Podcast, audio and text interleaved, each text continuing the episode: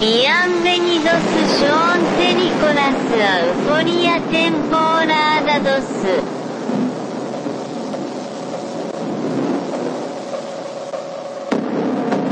Greetings, citizens of the world. This is a message from Anonymous. The United States Department of Defense officially released three UFO videos that had previously been made available to the public through Tom DeLonges to the Star. Tonight, a newly released video raising questions about the existence of UFOs. Después de la Segunda Guerra Mundial, surgieron noticias de avistamientos por toda América. 19 de julio de 1952, sábado por la noche. A las 12 menos 20, los controladores aéreos de lo que ahora es el Aeropuerto Nacional Ronald Reagan de Washington divisaron siete objetos sin identificar en el radar. A 25 kilómetros al sudoeste de la capital, a toda velocidad. El gobierno no pudo seguir ocultando lo que sabía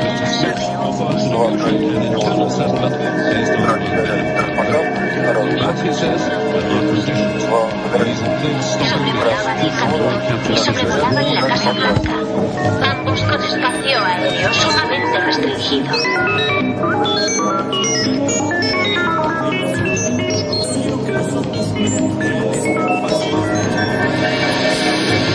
Tierra llamando a Lunave, tierra llamando a Lunave, tierra llamando a Lunave.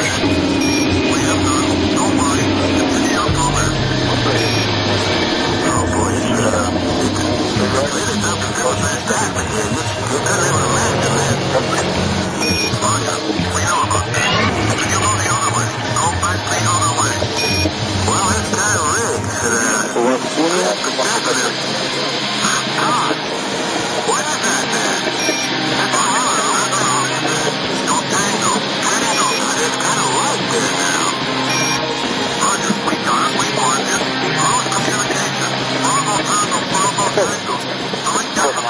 ¿qué eso? ¿Qué distancia más o menos lo tenías ayer?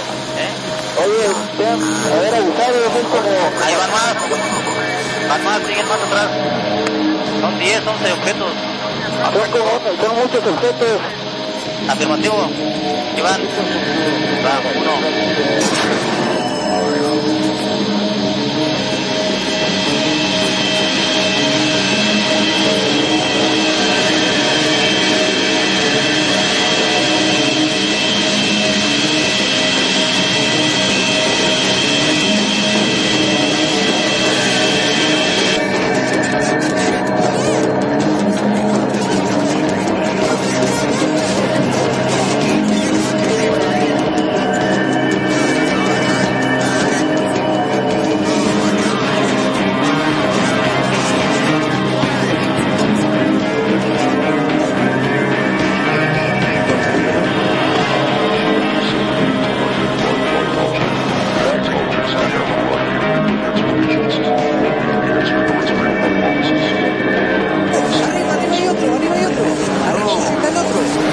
De vuelta.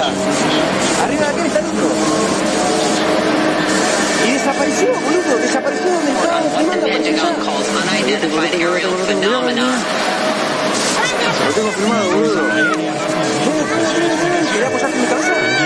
Vení, vení, vení, vení, vení, vení. Son tres, Leo. Ahí, ahí se fue.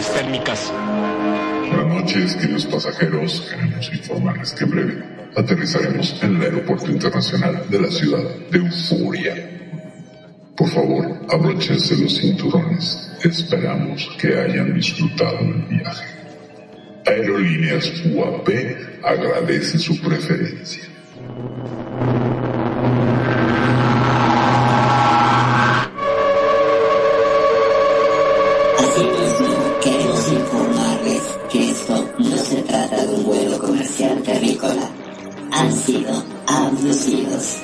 Gracias.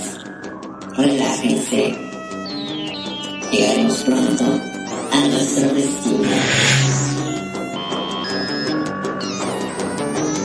Eso les pasa por confiar en su capitana, Perfidia Vela. Los marcianos llegaron ya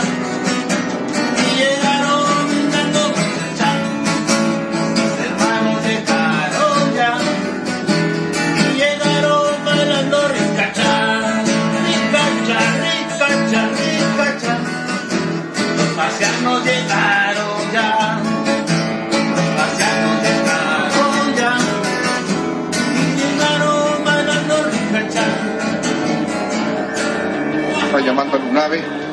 Tierra llamando a Lunave. Tierra llamando a Lunave.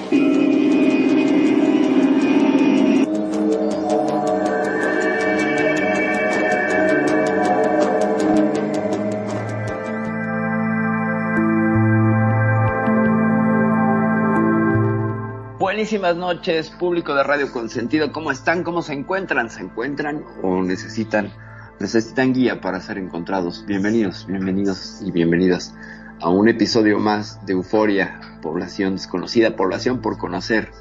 Hoy tenemos un tema que les va a volar el cerebro porque a mí ya me lo voló varias veces, tuve que ir a recogerlo a algunos metros de distancia y volverlo a poner en su lugar. No sé si quedó conectado igual, así que si hago alguna locura en el transcurso del programa es por eso, porque se salió de su recipiente y bueno, pues hubo que volver a conectarlo.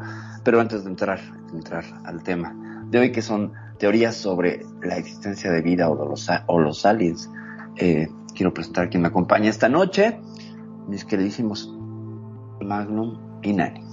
Nani y Magnum, ¿cómo están? Bienvenidos. Muy bien, gracias. Mira, muy, muy contenta de, bueno, venir a acompañarte y sacar estos raticos que, que la salud me permite estar acá y venir y escuchar y bueno, y compartir y bueno, a ver los oyentes también que se, que se nos prenden a, a todo esto, a, a la, al misterio de los aliens y todo eso. Oye, me encanta, esos temas siempre me encantan, escucharlos. Eso sí, aclaro, me encanta escucharlos porque voy aprendiendo y voy acumulando ahí, yo sí, yo lo escuché. Para hablar de ello no soy buena, pero sí de escuchar, me encanta. Así que muchísimas gracias por invitarme y bienvenidos todos los que están llegando a la radio, bienvenidos a los que están allá escuchándonos en sus casitas, bienvenidos a los que buscan todos estos medios de comunicación donde podemos estar y compartir siempre. Entonces, Muy bien. me gusta. Buenas noches. Muchas gracias, Nani. Buenas noches, Magnum. Pero muy buenas noches, mi estimada Perfi. Como siempre, un gusto, un placer enorme estar en este programa en la cual me siento como pez en el agua, diría un amigo, porque me encanta todo lo que tenga que ver con ovni, con extraterrestre, con esto que no existe, pero que existe, como las brujas, que no existen, pero que las hay, las hay. Exactamente, exactamente. Sí, pero no. No, pero sí, y aquí están. Bueno, es. antes de entrarle, gracias Magnum, gracias. Antes de entrarle a este mole extraterrestre, pues yo quiero hacer un par de aclar- una aclaración, un disclaimer que, que se me había olvidado hacer en otros programas. Este es un programa de especulación responsable a partir de la evidencia disponible y tratando de mantener un punto de vista objetivo sobre este tema. Dicho esto, eh, procedemos a entrar al tema de hoy, que es teorías de la posible existencia de vida extraterrestre, llámese aliens. Vamos a ponernos en contexto. Para... ¿Se acuerdan que ya habíamos tratado un poco la paradoja de Fermi en programas anteriores? Que dice, bueno, si hay vida extraterrestre, ¿dónde está, no? ¿Dó- ¿Dónde se encuentra? Si hacemos el cálculo de planetas habitados en la galaxia, bueno, planetas con posibilidad de desarrollar vida diagonal, una, una vida que, que genera una civilización, una civilización tecnológica capaz de contactarse o de viajar, ¿dónde están? Porque no los hemos encontrado o no hemos tenido una evidencia contundente de su existencia. Todo está sujeto a la especulación. Y entonces Fermi, este físico norteamericano, bueno, más bien creo que era italiano que los gringos se lo trajeron en, en la operación Paperclip, lo trajeron eh, por ahí junto con, con este hombre, el alemán, que se encargó de desarrollar los motores a, a propulsión para la NASA. Eh, al ratito me acordaré del nombre. Entonces, pues Fermi dice, ¿cómo podemos calcular cuánta vida podría haber? O sea, ¿cómo reducimos a una fórmula matemática eh, la posibilidad de existencia de vida extraterrestre? Y entonces, pues empezó a, a hacer una serie de cálculos en una servilleta, la historia es muy famosa, porque lo hizo mientras comía y en una, en una cena, creo, saliendo de, su trabajo con otros investigadores, y esto trascendió como una de las primeras paradojas que nos hace preguntarnos, ok, ¿dónde están? ¿Dónde están los extraterrestres?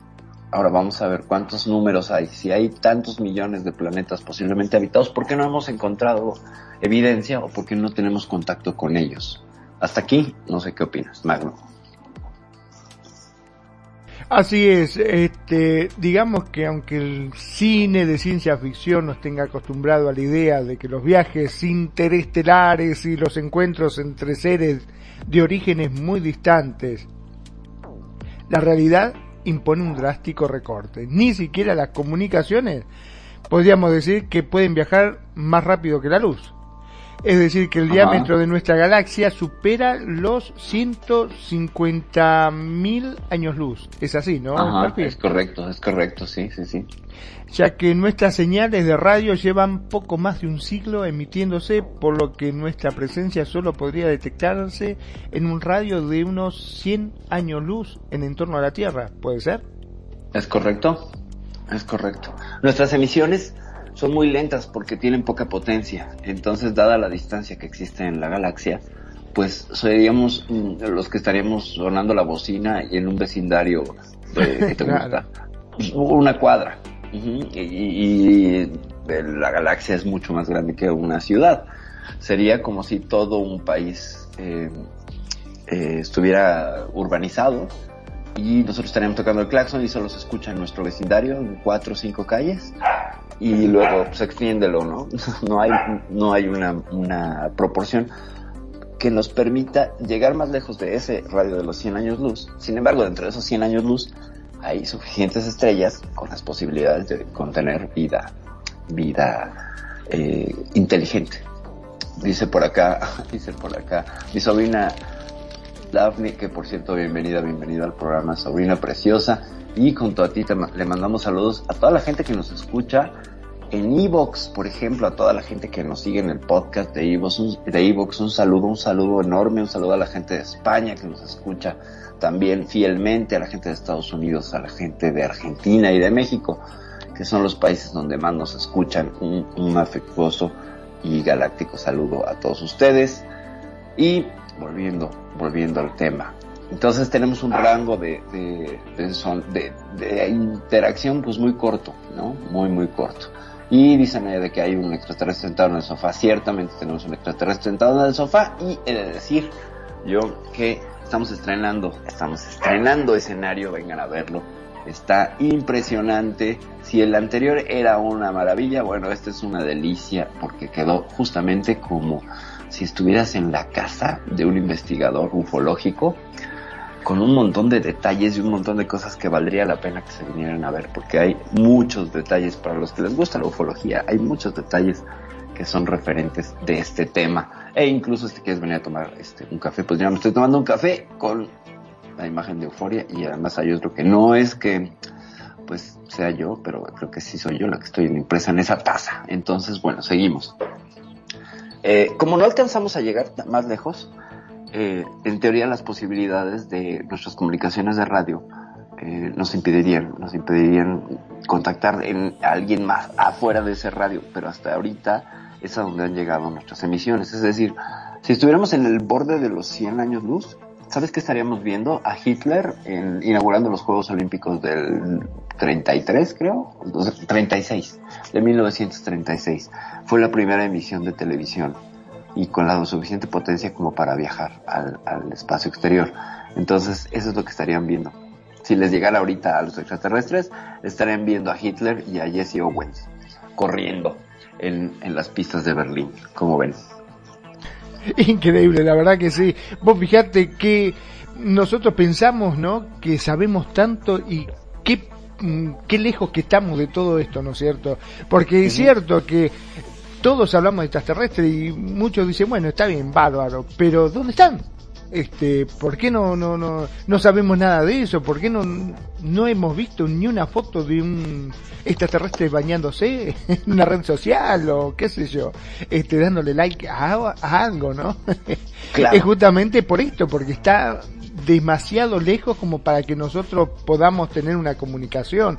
Porque vos fijate, se hablan de que los geoglifos, los estos que hacen también en, en la hierba, ¿cómo es que se llama?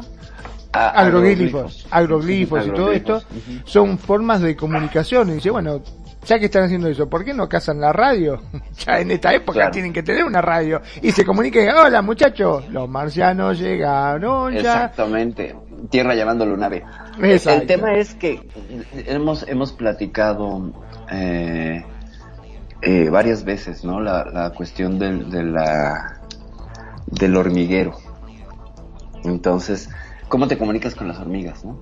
Lo que podemos hacer es interrumpir sus canales químicos que hacen y que dejan el caminito, ¿no? Van haciendo como pipí y dejan una línea de olor donde las hormigas van siguiendo ese camino hacia la comida.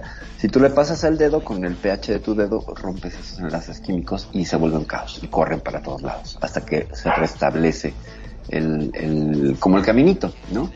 Pues sería la única forma de comunicarnos hasta ahorita que tenemos. Entonces, imagina si los, eh, si alguna civilización extraterrestre nos mira como hormigas, pues no sé si metan el dedo en nuestros caminos, ¿no? Pero pues es que nuestros caminos están, están mucho más transitados que los de las hormigas y pues eh, la proporción también, ¿no? O sea, se supone que por la teoría de la evolución, eh, eh, evolución equitativa, no, esa no es la palabra, pero ahorita se la digo. Supone que por las condiciones físicas del universo, la vida tendría características muy similares. Primero sería de una base carbono, como nosotros, y presentaría pues una, una cuestión bipedal o, o cuatripedal. Serían bípedos o cuadrúpedos los que encontraríamos. Pero eso O sea que, pero están en base a carbono también, serían los extraterrestres. Podrían ser en base a carbono, sí, podrían ser en base a carbono. Eh, el, el, pues, ¿qué te digo?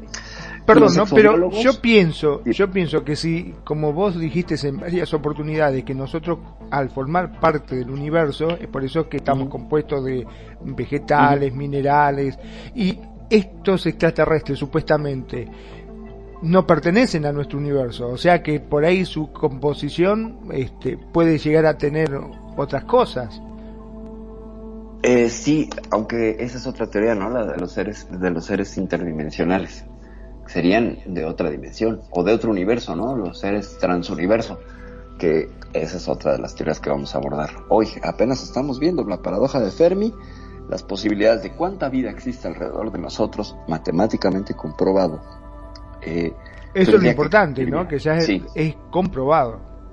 Está comprobado que por, por pura matemática tú calculas las condiciones de vida en un planeta que esté en la zona de ricitos de oro que hemos hablado varias veces, ¿no? Y la, ricitos de oro es que el planeta esté a una distancia de su estrella, ni tan lejos para que se congele, ni tan cerca para que se queme.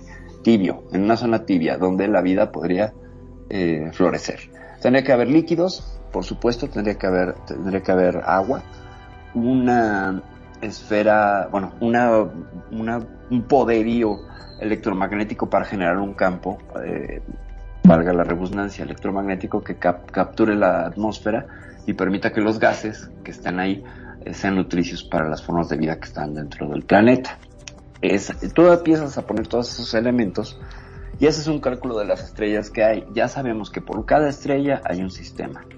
Un sistema no solar, pero un sistema local de, planetas. Porque lo que nos ha enseñado la evolución, eh, del- bueno, la teoría cosmológica actual, nos demuestra que cuando nace una estrella y empieza a rotar, deja mucho material eh, de denso fuera de su, de su gravedad y este material se empieza a agrupar por acreción, o sea, se acrecienta, se van juntando todas las piezas. Y generalmente son materiales rocosos en los más cercanos y gaseosos hacia, hacia, el, hacia el exterior de ese sistema planetario que casi todos, lo, lo que hemos visto con los exoplanetas, presentan la misma disposición. Planetas rocosos cerca, planetas gaseosos lejos y más grandes, ¿no?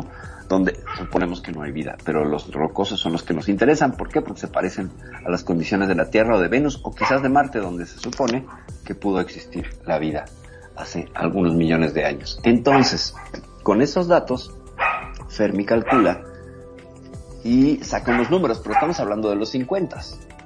No había la suficiente capacidad de observación del universo como para determinar qué número de estrellas había. Es decir, él, trabaja sobre un número menor de estrellas.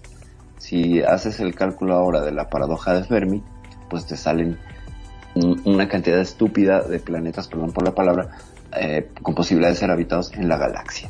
Esto por, en palabras de, de Seth Shostak, que es el director del CETI, el Centro este de Estudios de Búsqueda Tecnológica para la Vida Extraterrestre, es decir, esta serie de mm, radiotelescopios que lo que hacen es emitir señales o buscar señales de radio que pudieran determinar un patrón inteligente, que eso es otra, no solamente nosotros emitimos señales de radio, nosotros nos basamos en qué en la autoobservación. Nosotros como sociedad tecnológica emitimos qué? Radiaciones, ondas de, diferentes alteraciones en, en los campos electromagnéticos llamados radio, televisión, etcétera. Entonces, si nosotros lo hemos hecho, otros tienen que hacerlo.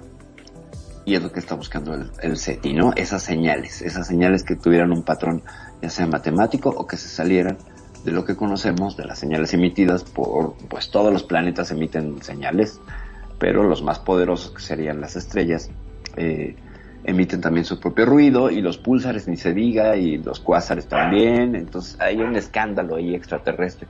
Nos quedaríamos sordos si el sonido pudiera viajar al espacio, así de fácil. No, nuestros tímpanos no podrían aguantar el escándalo. De hecho, por ahí hay varias grabaciones de cómo suena el sol y pues imagínense, es un horno, un horno de un millón de kilómetros, cómo suena aquello, ¿no? El ruidero que hace.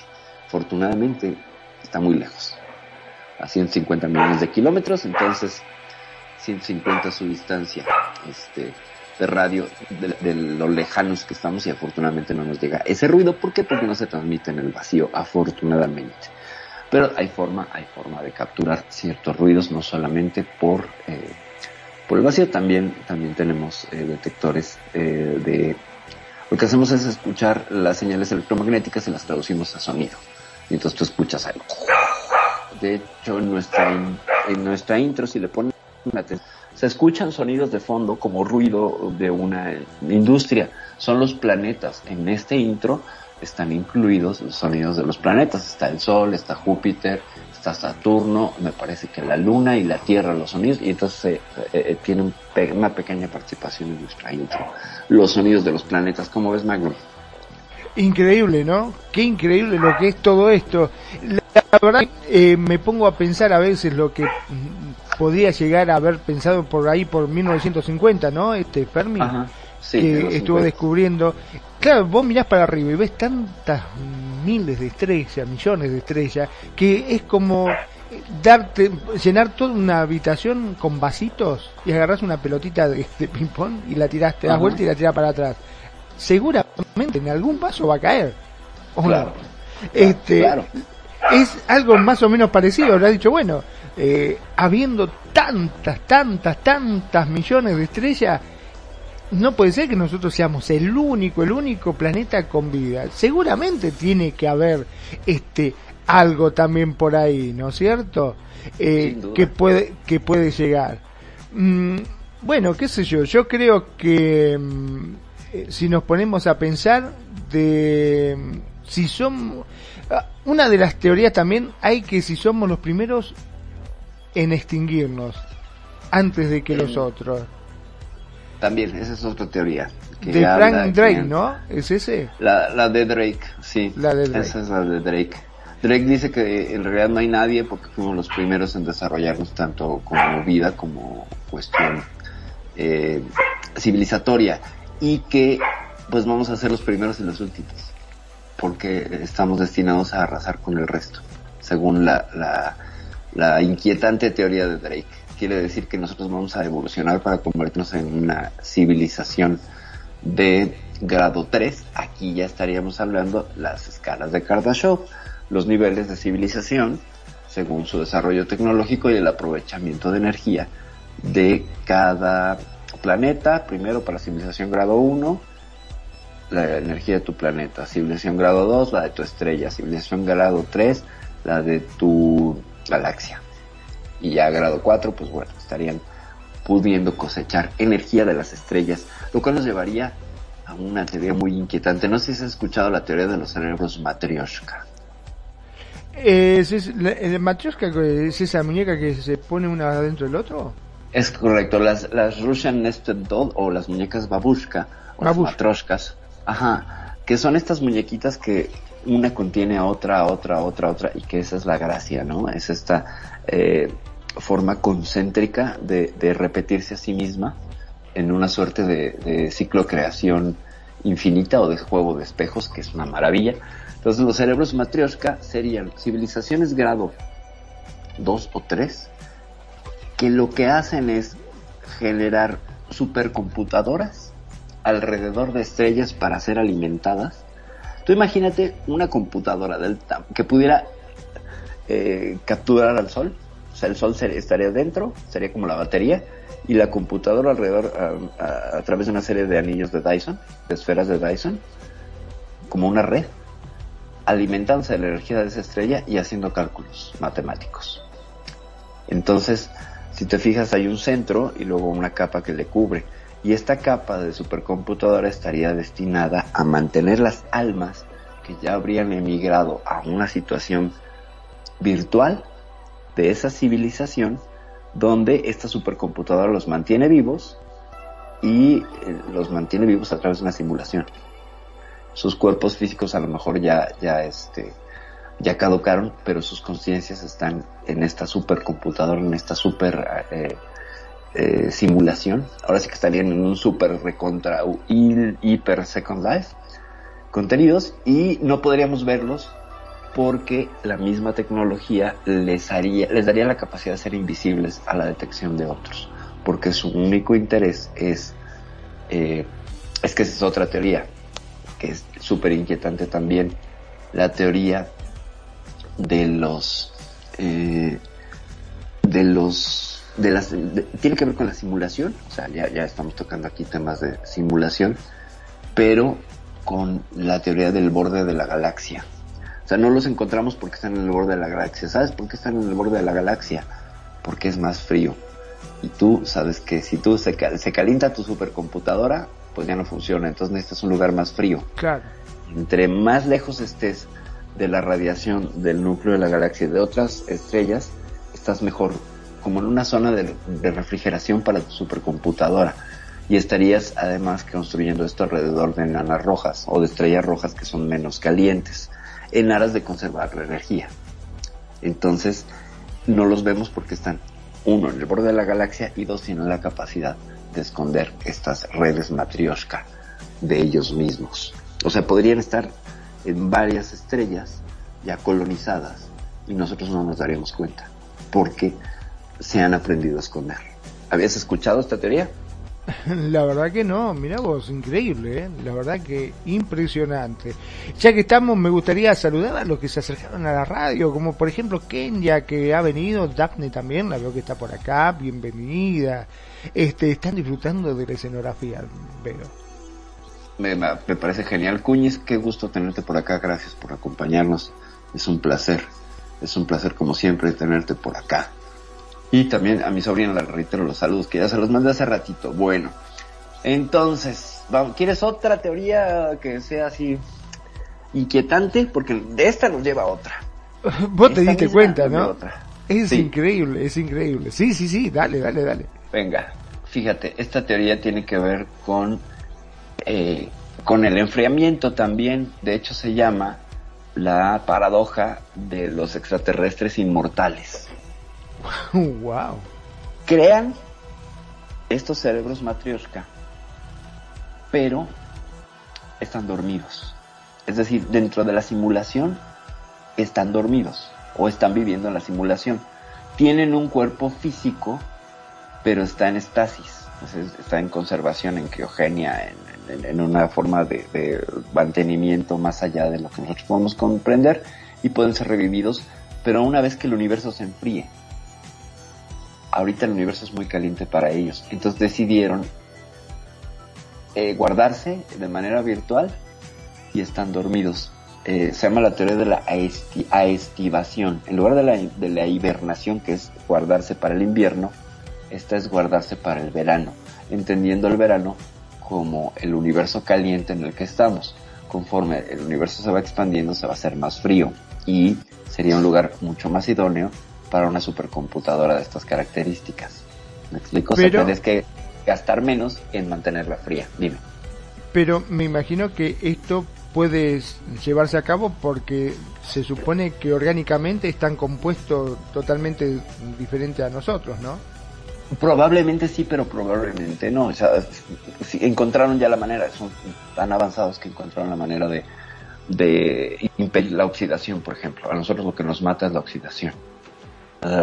¿Qué, acaba con el ser humano? Bueno, que nos oxidamos. Cada vez que respiramos estamos oxidándonos y por tanto degradando los telómeros en, nuestra en nuestras cadenas eh, genéticas de ADN.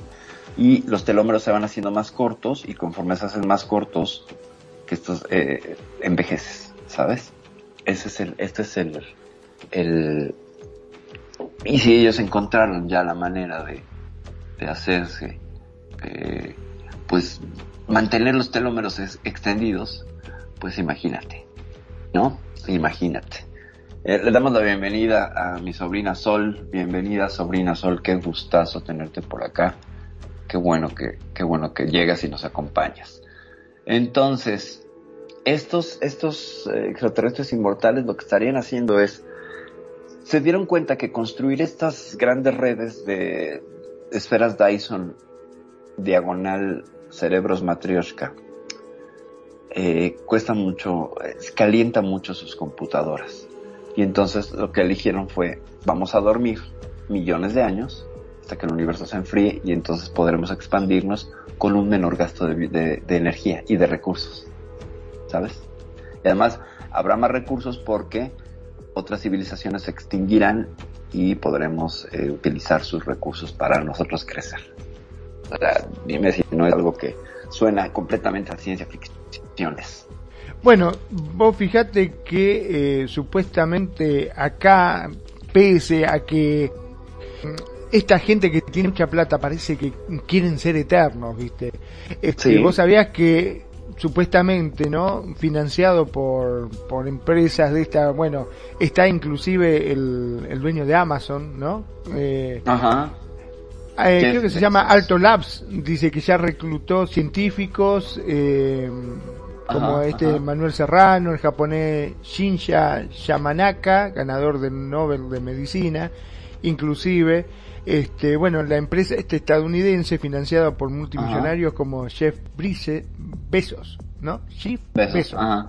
Yuri. Milner está reclutando a algunos de los principales expertos internacionales en rejuvenecimiento con el objetivo de impulsar tecnologías para vivir más años, pero con salud. Es correcto. Mirá vos, este, denominado Alto Labs, ya fichado Labs. a dos prestigiosos científicos españoles, Manuel Serrano y Juan Carlos Iz- Izpizua, según detalla la publicación estadounidense que menciona salarios de más de un millón de dólares. Ah, y bueno, Nada más. y sí, Nada eh, más. y los que tienen plata, viste. Ahora vos pensás que esta gente puede llegar a ser de que verdaderamente uno pueda volver a ser joven o mantenerse así para siempre. Es muy probable por dos cuestiones. Mm, Ya tenemos la conciencia eh, de dónde está el envejecimiento. O sea, ya sabemos dónde envejecemos, en los telómeros.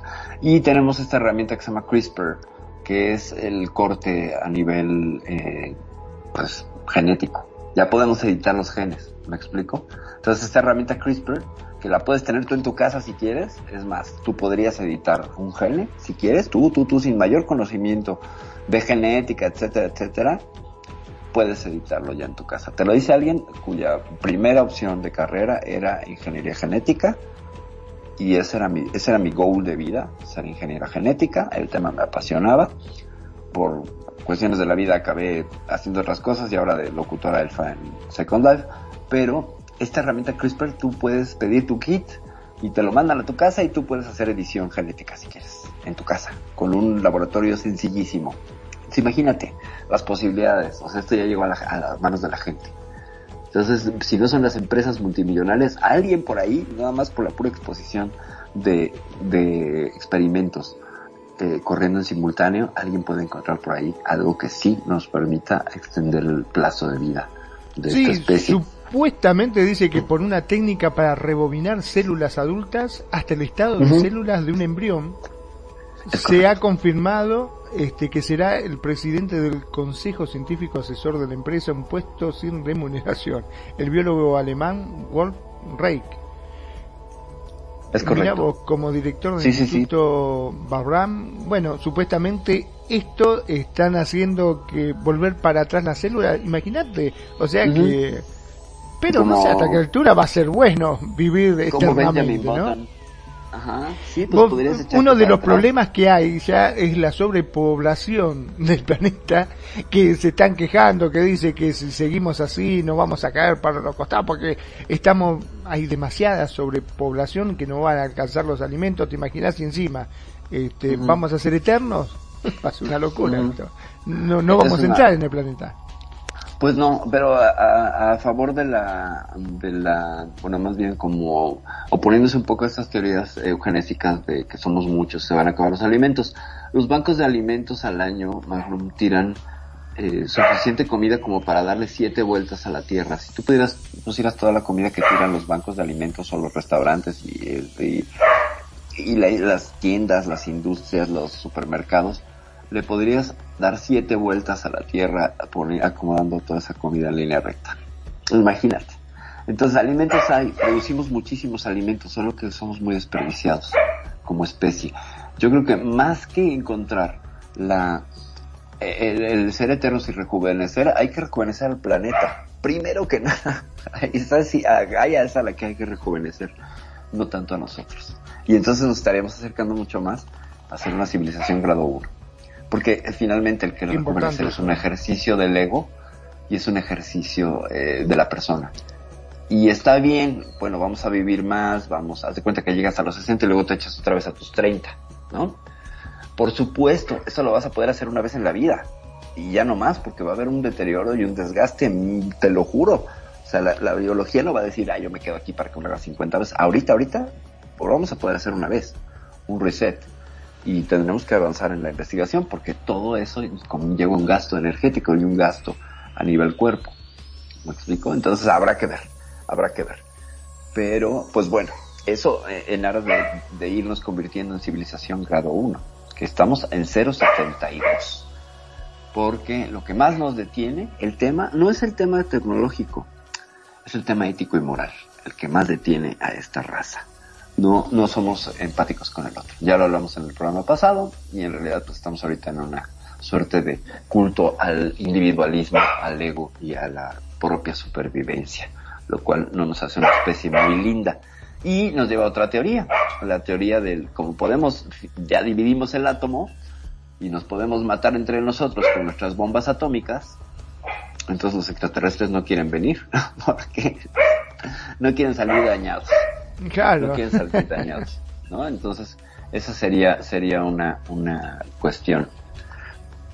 Entonces, eh, no sé, no sé, Lani, ¿qué quieres, qué quieres opinar eh, al respecto? O tú, ¿qué nos, qué nos puedes compartir de todo esto? Bueno, sí, este, un poquitito como estábamos hablando, ¿no? Es este, demasiado la cantidad de, de cosas que van pasando y que nos vamos dando cuenta y que no sabemos muchas veces tampoco cómo, cómo manejarlo, ¿no? Este, digamos que mm, ya desde el 61 cuando Frank Drake dio forma algebraica a la idea de que ya estaba instalada sobre la multiplicidad de la vida inteligente en nuestra galaxia, que dio origen a la ecuación Drake, que trata de. Estimar este número de civilizaciones, ha sido reevaluada infinitas veces por cientos de científicos, pero generalmente con el resultado de que estos otros seres deben ser abundantes. Sin embargo, e incluso aceptando esta visión optimista, algunos científicos han llamado la atención sobre el hecho de que estimaciones como la ecuación de Drake no tienen en cuenta que civilizaciones también nacen y mueren, porque eso no se ha tenido en cuenta, y que el recorrido vital del universo, unas y otras, no tienen por qué solaparse en el tiempo. Después, ya en 2015, dos astronautas del Space Telescope del Instituto de Ciencia calculaban un 92% la posibilidad de existencia de otras civilizaciones. Pero a lo largo de toda su historia, la mala noticia era que el 92% de los planetas similares al nuestro en toda la historia del universo aún no se han formado, dicen. La conclusión es que los humanos hemos surgido demasiado pronto y probablemente ya no estaremos aquí cuando aparezcan otros seres inteligentes, aún más. Según cierta hipótesis, el hecho de que hayamos llegado los primeros podríamos impedir que lleguen a existir nadie más. Si ocurriera que la expansión de una civilización tiende a eliminar a otra sin siquiera percatarse de esto. Es correcto. Este, Es correcto. La verdad que... eh, impactado. sí, sí, me quedé impactado porque la verdad que, wow, pero puede ser que, que, que- que quedemos así nosotros, que seamos los únicos. Es probable. Ahí, ahí yo, yo quiero, que me queda como, Dale. Como esa inquietud de lo que se acaba de leer y la, aca- la acaban de decir, pero ¿dónde están entonces los, eh, cómo se dice, los, las abducciones? Las Ah. abducciones para, para experimentar con el ser humano, sacarle células, sacarle o cómo funciona esto, o, o, o algo, algo que están extrayendo del ser humano, porque las abducciones cuentan que les eh, unos aparaticos, que los eh, los inyectan, que varios tubos, que bueno, hasta hasta relaciones sexuales. Hasta eh, todo esto se presenta, tiene que ser que están haciendo otro experimento para otra raza, Uy, vamos a decirlo así, Es probable. Posiblemente para otra raza de la mezcla de la, de la raza de ellos con la raza de nosotros, entonces crear otra otra raza donde se está Que sea más resistente por ahí, ¿no? Exacto, que esté evolucionando más y entonces, claro, esta que está ahorita, que tenemos ahorita, poco a poco se está, está, se, se está acabando porque llega el momento que fallece, llega el momento y van, y, y van así y los que próximo que vayan haciendo de pronto ya con toda la manipulación de genética puede que vayan haciendo eh, resistentes a, a otras enfermedades, más inmunes a otras cosas. Entonces, eh, de por sí se está evolucionando en un campo que de pronto todo el resto, hay muchos de la humanidad que no lo saben o no le interesa, no dicen, bueno, cada cual, cada loco con su tema.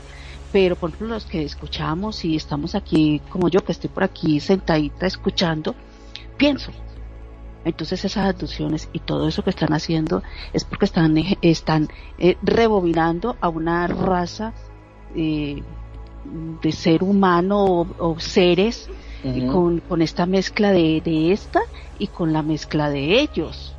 Pienso, no sé. Probablemente. Eh, eh, ahí nos podemos poner a, a- ampliar la información con el supuesto proyecto Signo, ¿no? Ya lo platicamos aquí, hicimos todo un programa sobre este supuesto acuerdo que hizo el presidente Eisenhower y que eh, le permitió a la raza de los grises, pues, mm, poder secuestrar seres humanos para experimentaciones. Pero Ahora, hay una perdón, ¿no? teoría muy interesante. Dime.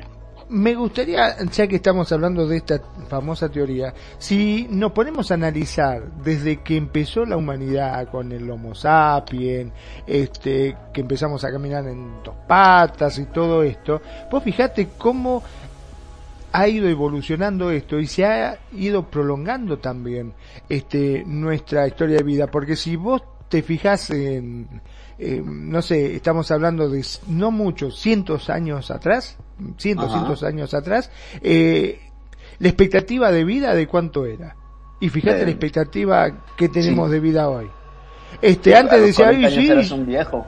Claro a los 40 años ya si no te morías pegabas en el palo Claro, además fíjate, un- un- además no existía el concepto de, de, eh, juventud, ¿no? O sea, hace 200, 300, 200 años eras, pasabas de niño a adulto, no existía la adolescencia, por ejemplo. ¿no? Exacto. Entonces, culturalmente, entonces pasabas de niño a adulto con bigotes y a morirte. y a morirte, nada más. Sí, a morirte, Eh, sí. Justo me llamó la atención, estaba mirando una película que decía, ay, no, no, usted ah, ya está vieja, usted ya no puede hacer cosas, ya tiene 40 años, decía yo, la puta madre, 40 años es un pendejo, no me joda. 40 años aquí es la mitad de la vida y todavía te quedan otros 25 años productivos, ¿eh?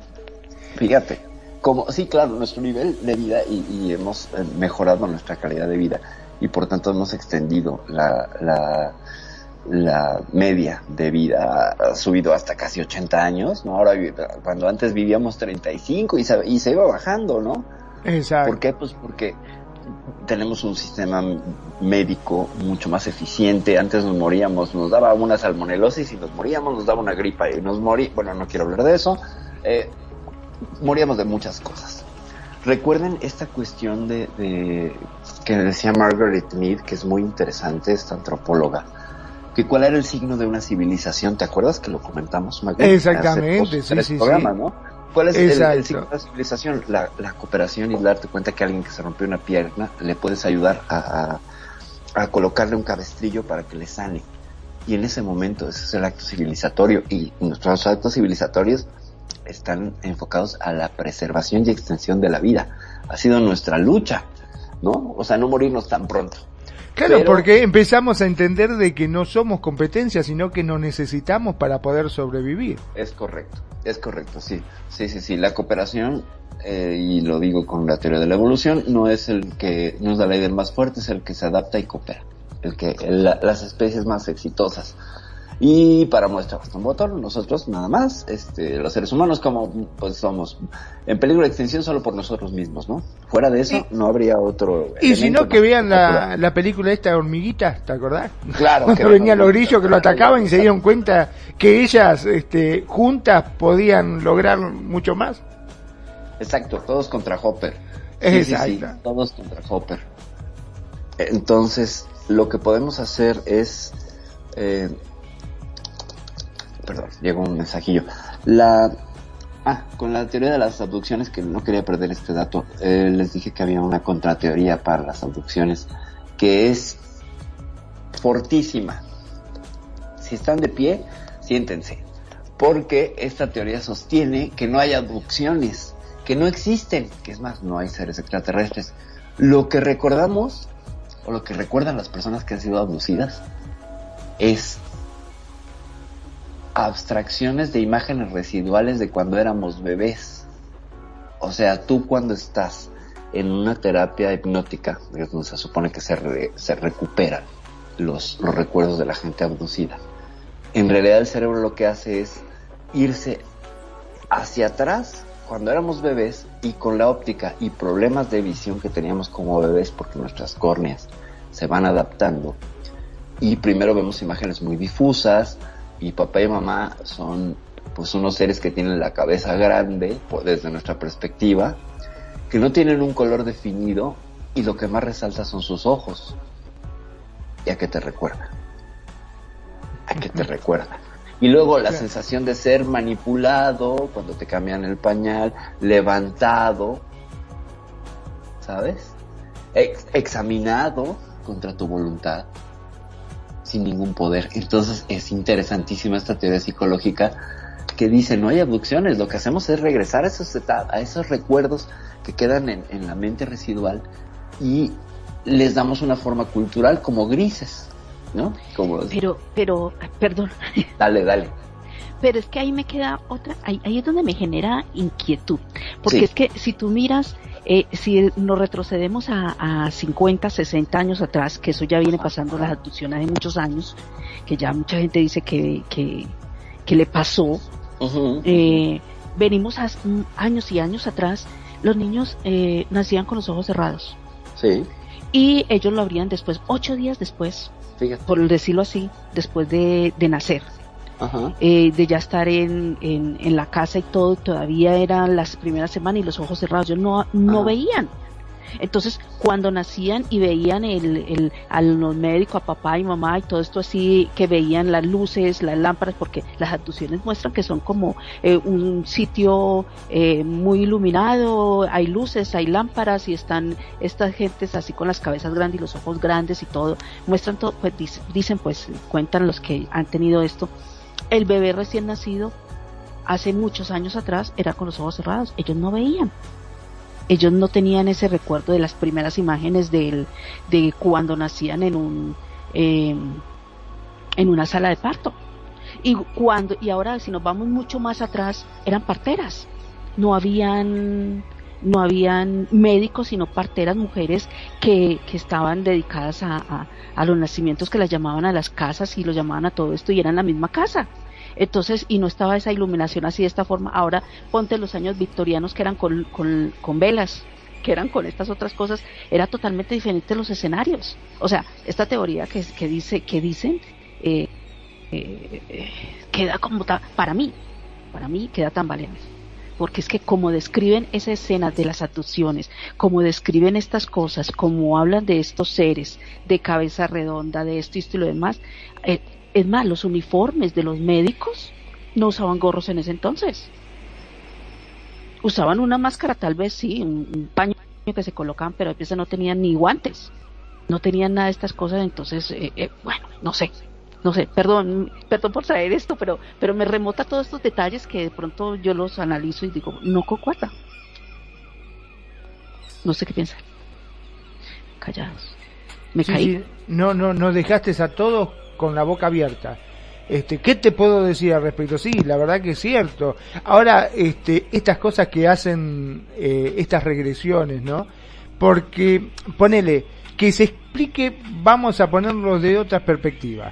Digamos que efectivamente son recuerdos de cuando vos naciste. Ajá. Eh, ¿Qué pasa con eh, la desaparición de esta gente? Que aparece, ponele, hay muchas que desaparecen y aparecen Ajá, ajá. después de un montón de tiempo. Entonces, ¿qué será? Que los médicos, pero desaparece en los médicos o desaparece el, la, la víctima, digámoslo así, el que es abducido. Y cuando son abdu- abducidos, ya, ya, por ejemplo, los que, digamos, los niños que se llevan. Porque hay niños que se llevan, está bien. Entonces, los niños no cuentan nada porque parece que fuera una, una, una historia. Es como vamos a hablarlo de Peter Pan. Ajá, ajá. Peter Pan, entonces dice, pues, pues, me, me da gracia, me da, me da risa porque dijeron que vinieron las hadas y se los llevaron y se los llevaron al, al, al nunca jamás. Y dice, ¿y si fue abducido? se fue abducido y se lo llevaron a otro planeta y era algo muy similar y era, bueno, entonces mira, mira lo que lleva hasta, hasta un, un cuento, una historia así que la gente pues, eh, pero cuando se lo llevan o cuando ves que están abduciendo una vaca, Ajá. a la vaca no le hacen regresión. Pero, sí- No. pero vos ves que en el aire se Pues llevaron no, una porque vaca. le sacan las tripas a la vaca, ¿no? Entonces, Pobre vaca. se llevan una vaca, se Sí. desapareció, se desapareció. Esas se llevan la peor parte. Y regresa. Sin No, vaca. imagínate, la vaca. Entonces, mira, todo esto, no, la teoría de, de las regresiones, tal vez eso es lo de ahorita, Ajá. de ahorita, pero los que tienen, ya tienen 60, 70, 90 años, que, que hay historias, vamos a hacer realistas, historias desde hace muchos años atrás, de los platillos y las abducciones. Sí, sí. Ok, sí. ok. Este, mira, con la teoría y, la reflexión que hace sobre el asunto este de los recuerdos residuales, en la época victoriana, que yo recuerde, no hay evidencia de abducciones. O sea, la gente no empieza a narrarlo a partir de que en los 50 con Betty y su pareja, esta pareja interracial, los Hill, Betty y Barney Hill, que son los primeros que declaran que han sido abducidos. Entonces, ¿cómo macha con esta, con lo que macha? Pero viste en los cuadros que aparecen los platillos voladores, los cuadros que que, eh, que, que pintaron estos eh, eh, Sí, Leonardo, eh, todo, la- platillos eh, voladores, la- y puede que no que nadie lo, lo sabía, porque es que en ese entonces tú te ibas a, a buscar eh, eh, que- las plantas de medicinales al bosque y aducían a la persona y la persona dice, ah no, se fue para el bosque y se dura, dura una semana, dura dos semanas, pero nunca contaban lo que había pasado, si se había pasado. Eso es lo que no sabemos. Se lo llevaron las hadas o los lo demonios. O los demonios, ¿no? O los, o los elfos, se O los los llevaron. Sí, bueno, no, Entonces, los no secuestramos. Pero... De pronto no hay una historia de eso, pero vamos a mirar que, que es que es muy curioso en, en estos, en estos cuadros de estos artistas de hace muchos, muchos años.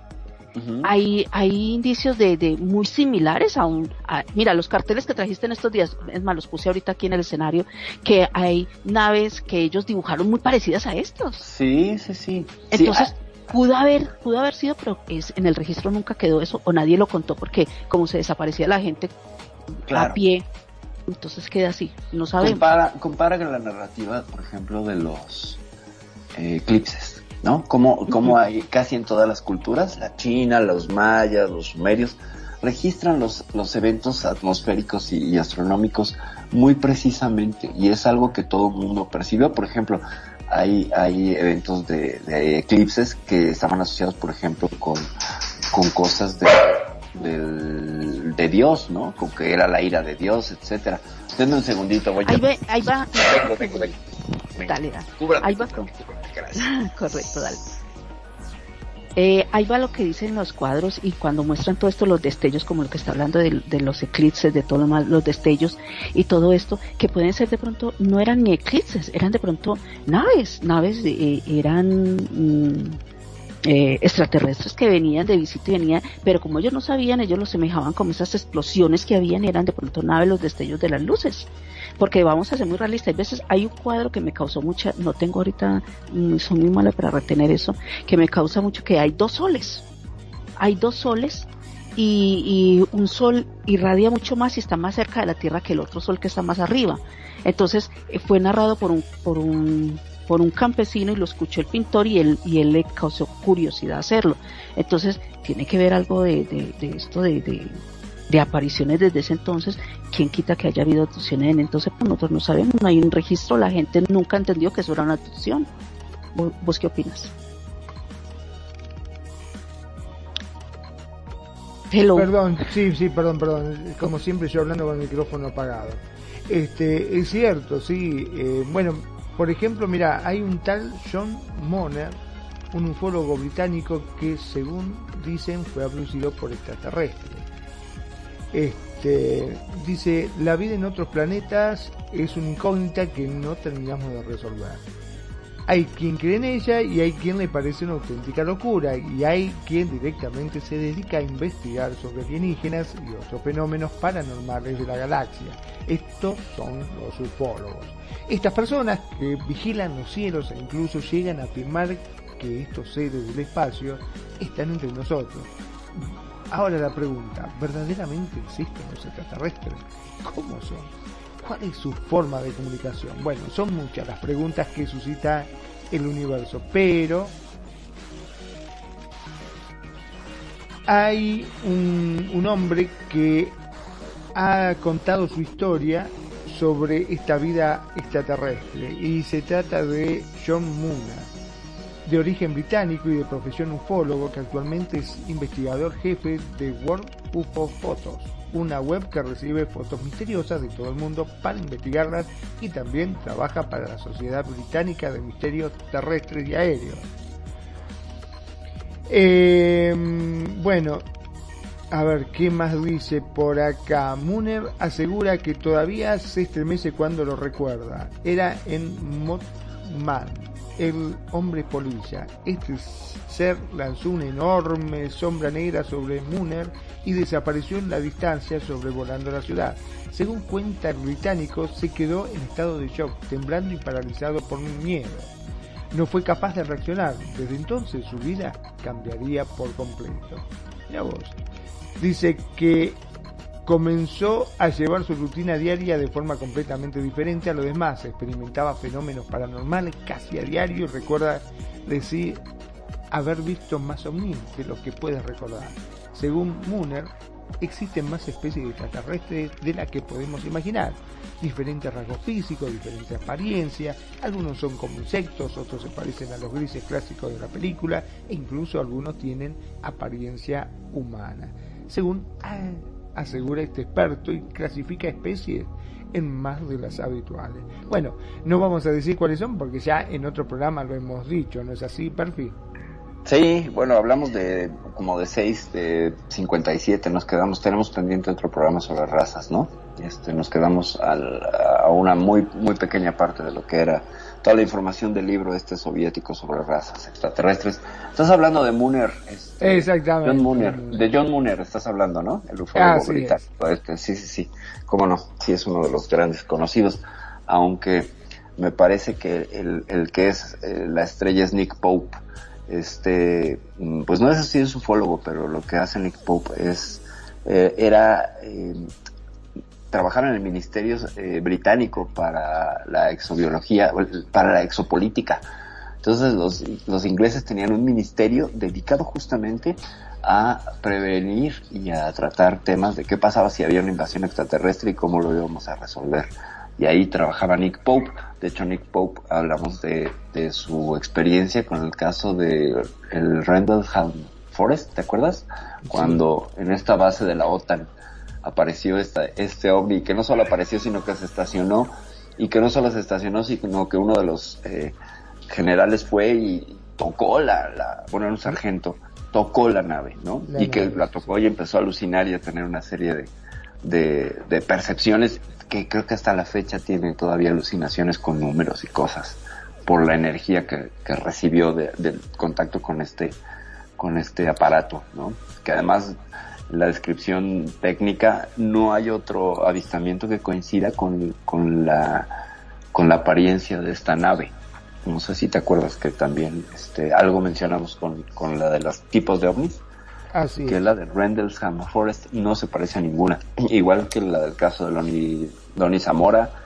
¿Te acuerdas? Este policía norteamericano que se encontró uno como huevo que tenía unos símbolos y del cual y del cual sí había, evidencia, creo que todavía está la evidencia y está cercada la zona donde la gente va y toma fotos y todo, porque lo convirtieron como en un punto turístico, ya sabes, la gente, la gente, la gente no puede dejar de hacer negocio con ese tipo de cosas.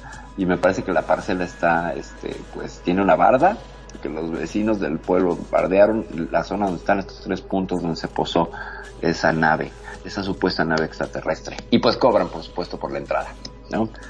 Finalmente, este, yo creo que tampoco por eso nos contactan, porque dicen los humanos van a sacarle, le van a sacar dinero a todo. Pues ahí tienes el caso de Roswell, ¿no? Nada más. Y nada menos este pueblo que está cerca de la base 51, que lo que hace es lucrar de una manera bárbara. Yo no digo que esté mal, porque el pueblo vive de eso, vive de los Sí. aliens, ¿no? Básicamente de otra cosa no viven, claro. Sí, es un pueblo, ¿no? Olvídate. Es un pueblito donde tú, pues en cada esquina encuentras un shopping de aliens. Un y te merchandising terrible tiene. No dudo que te vendan hasta las piezas que encontró Jesse Marcel ahí. Sin duda, las, el, el- este como papel estaño que se doblaba y tenía memoria de forma. No dudo que haya algún Vivales que quiera venderlo por allí. Porque además hacen una, una celebración cada año en Roswell. El día, el día del extraterrestre, el 19 de septiembre, justo es el Día Internacional de la, de la Ufología. O el Día Internacional de los Avistamientos, este, OVNI. Y entonces hacen todo un evento ahí en Roswell. Todo un evento. A ver si hacemos un programa sobre lo que hay, todo la- el turismo ovni que hay en el mundo, porque sí lo hay. Por ejemplo, aquí en México está Tepozotlán, donde es un, es un monte y hay frecuentes avistamientos. Ahora te digo una cosa, ¿no? Si Dime. alguna vez yo tuviese la suerte de poder viajar a Roswell, te puedo asegurar que algo de merchandising me traigo. Una tacita, Ah, claro, un recuerdo. No puedo. Justo. No, no podés ir a ese lugar y no traerte algo de recuerdo. Claro, un cenicero, este, una camiseta, un... Una remera que diga yo estuve en Roswell. Claro, sí, a mí me abdujeron, ¿no? A mí me abdujeron y no me hicieron nada. Sí, sí, sí. y Sí, por sigo supuesto. virgen. Sí, yo virgen, exactamente. A mí no, a mí no, me- a mí no me pusieron el chip. Exacto. Sí, habría que ver qué clase de... Podemos hacer un programa sobre la, toda la parafernalia extraña que hacen de los ovnis. Los norteamericanos son muy dados a hacer, pues, de todo debe de haber, hasta seguramente un retrete con forma de extraterrestre. No lo dudo. Bueno, Es no que, los hay, perdón, ¿no? Pero la sí, forma, la forma que tienen ellos de publicitar las cosas es fabulosa. Cuando empiezan a hablar así acelerado, oh no, no lo puedo creer. Dice, viste esos gritos que pegan. Me encantan, me encantan. Perdón que te interrumpa. No, no, no, no es interrupción, Magnum. Eh, finalmente lo que, lo que hacen, y es mucho del- de la mentalidad norteamericana, es que son muy buenos para contar historias. Exacto. Por ejemplo, ¿por qué Barack Obama se convirtió en presidente? Porque supo contar historias muy bien. Nos encanta a los seres humanos escuchar historias. Eh, la voz humana primero y, y dos, que nos cuente una historia. Y eso, bueno, si tú te fijas, por ejemplo, hay un podcast de un, de un señor que es antivacunas. Ahorita no me acuerdo el nombre, pero pues es el podcast más escuchado. Tiene pues, creo que 210 millones de suscriptores, así de ese tamaño. No hay, no hay una empresa, ni la CBS, ni la NBC, ni ninguno de estos corporativos monstruosos de comunicación se acercan al podcast de este hombre en cuanto a suscriptores. Y entonces eh, Jeremy Corbyn se llama. Eh, él también abo- aborda teorías extraterrestres, de hecho tuvo, tuvo en su programa, ya que hablamos de Roswell, nada más y nada menos que a Bob Lazar, Mira, este hombre que, que asegura haber trabajado en el área S4 del, de Roswell, ¿no? Y él hizo, en teoría, toda la reingeniería de alguna nave y encontró el elemento 115 que se supone que es el mismo elemento que aquellos nazis de, de Glock, ¿te acuerdas? De la historia de la campana nazi. Sí, sí. Eh, e impulsaría el, el- el disco para hacerlo que desafíe la gravedad y genere este campo de, de fuerza que la eleva y que no le exige ninguna clase de eh, esfuerzo eh, al material en el transporte, es decir, tú cuando un avión lo haces volar a una velocidad altísima, hay fricción, el aire mismo crea fricción y hay un desgaste del material. Bueno, se supone que con esta tecnología del elemento 115 no hay desgaste de tu material. O sea, tú podrías viajar a una velocidad increíble por mucho tiempo y no tendrías ninguna clase de, este, de desgaste en el material ni sobre los este, tripulantes. O sea, las fuerzas G no te, no te, no te afectarían. O sea, tú aceleras a Mach 1, que es un, un 750 kilómetros por hora, me parece. Rompes la barrera del sonido y las fuerzas G te empiezan a aplastar contra el, contra el asiento. Todo es el entrenamiento que hacen los, los astronautas, si has visto, ¿no? Sí, que lo ponen en la centrífuga esa. En una centrífuga, como meterlos en una super lavadora, ¿no? Gigantesca. Terrible, Entonces, sí, sí, para que se acostumbren. Bueno, esa es nuestra limitada tecnología para los viajes espaciales, ¿no? No, Además, nosotros son nuestros viajes solares, ¿no? Si solo seguimos viajando al sistema solar. El humano que más lejos ha llegado, pues llegó a la Luna y llegaron en seis, siete ocasiones. Entonces, eh, no, no, todavía no nos enfrentamos a un viaje más largo. Nos tardamos tres días en llegar a la Luna. Eh, y esto, pues, a una velocidad. En realidad, pues íbamos muy lento. Mucho, muy lento. Los que eran como 243 mil kilómetros por hora a los que iba la. La, no, no, no. Menos, porque esa es la distancia que hay de aquí a la Luna. Eh, íbamos como a 1200 entonces. De, checo el dato a, a la velocidad que iba el, el módulo Águila y el, y el, las misiones a la luna, misión Apolo. Pero pues, fíjate que estamos super- cerquita, ¿no? Y eso que está cerca, claro. Y Que le está que viendo cerca. acá nomás, está, dijo, más cerquita imposible. Sí, y, y queremos ir más lejos, ¿no? O sea, las distancias son enormes y nuestra tecnología pues todavía es, todavía es muy rudimentaria en materia de viajes eh, inter eh. Interestelares. Imagínate que no podemos, recién estábamos hablando de que nuestro sistema de, digamos, de comunicación no puede llegar, es como tocar la bocina en un vecindario, bueno, un poquito Así el es, ejemplo que estaba así dando, este, Sí. menos podemos llegar a pensar en viajar estas distancias, ¿no? O sea, pensar sí, lo pensamos. Claro que sí, Ahorita sí, no tenemos la tecnología. Pero, por ejemplo, uno de los logros que recientemente hemos tenido como especie en materia de astronomía y viajes, pues fue el lanzamiento de este, de esta maravilla que es el James Webb, ¿no?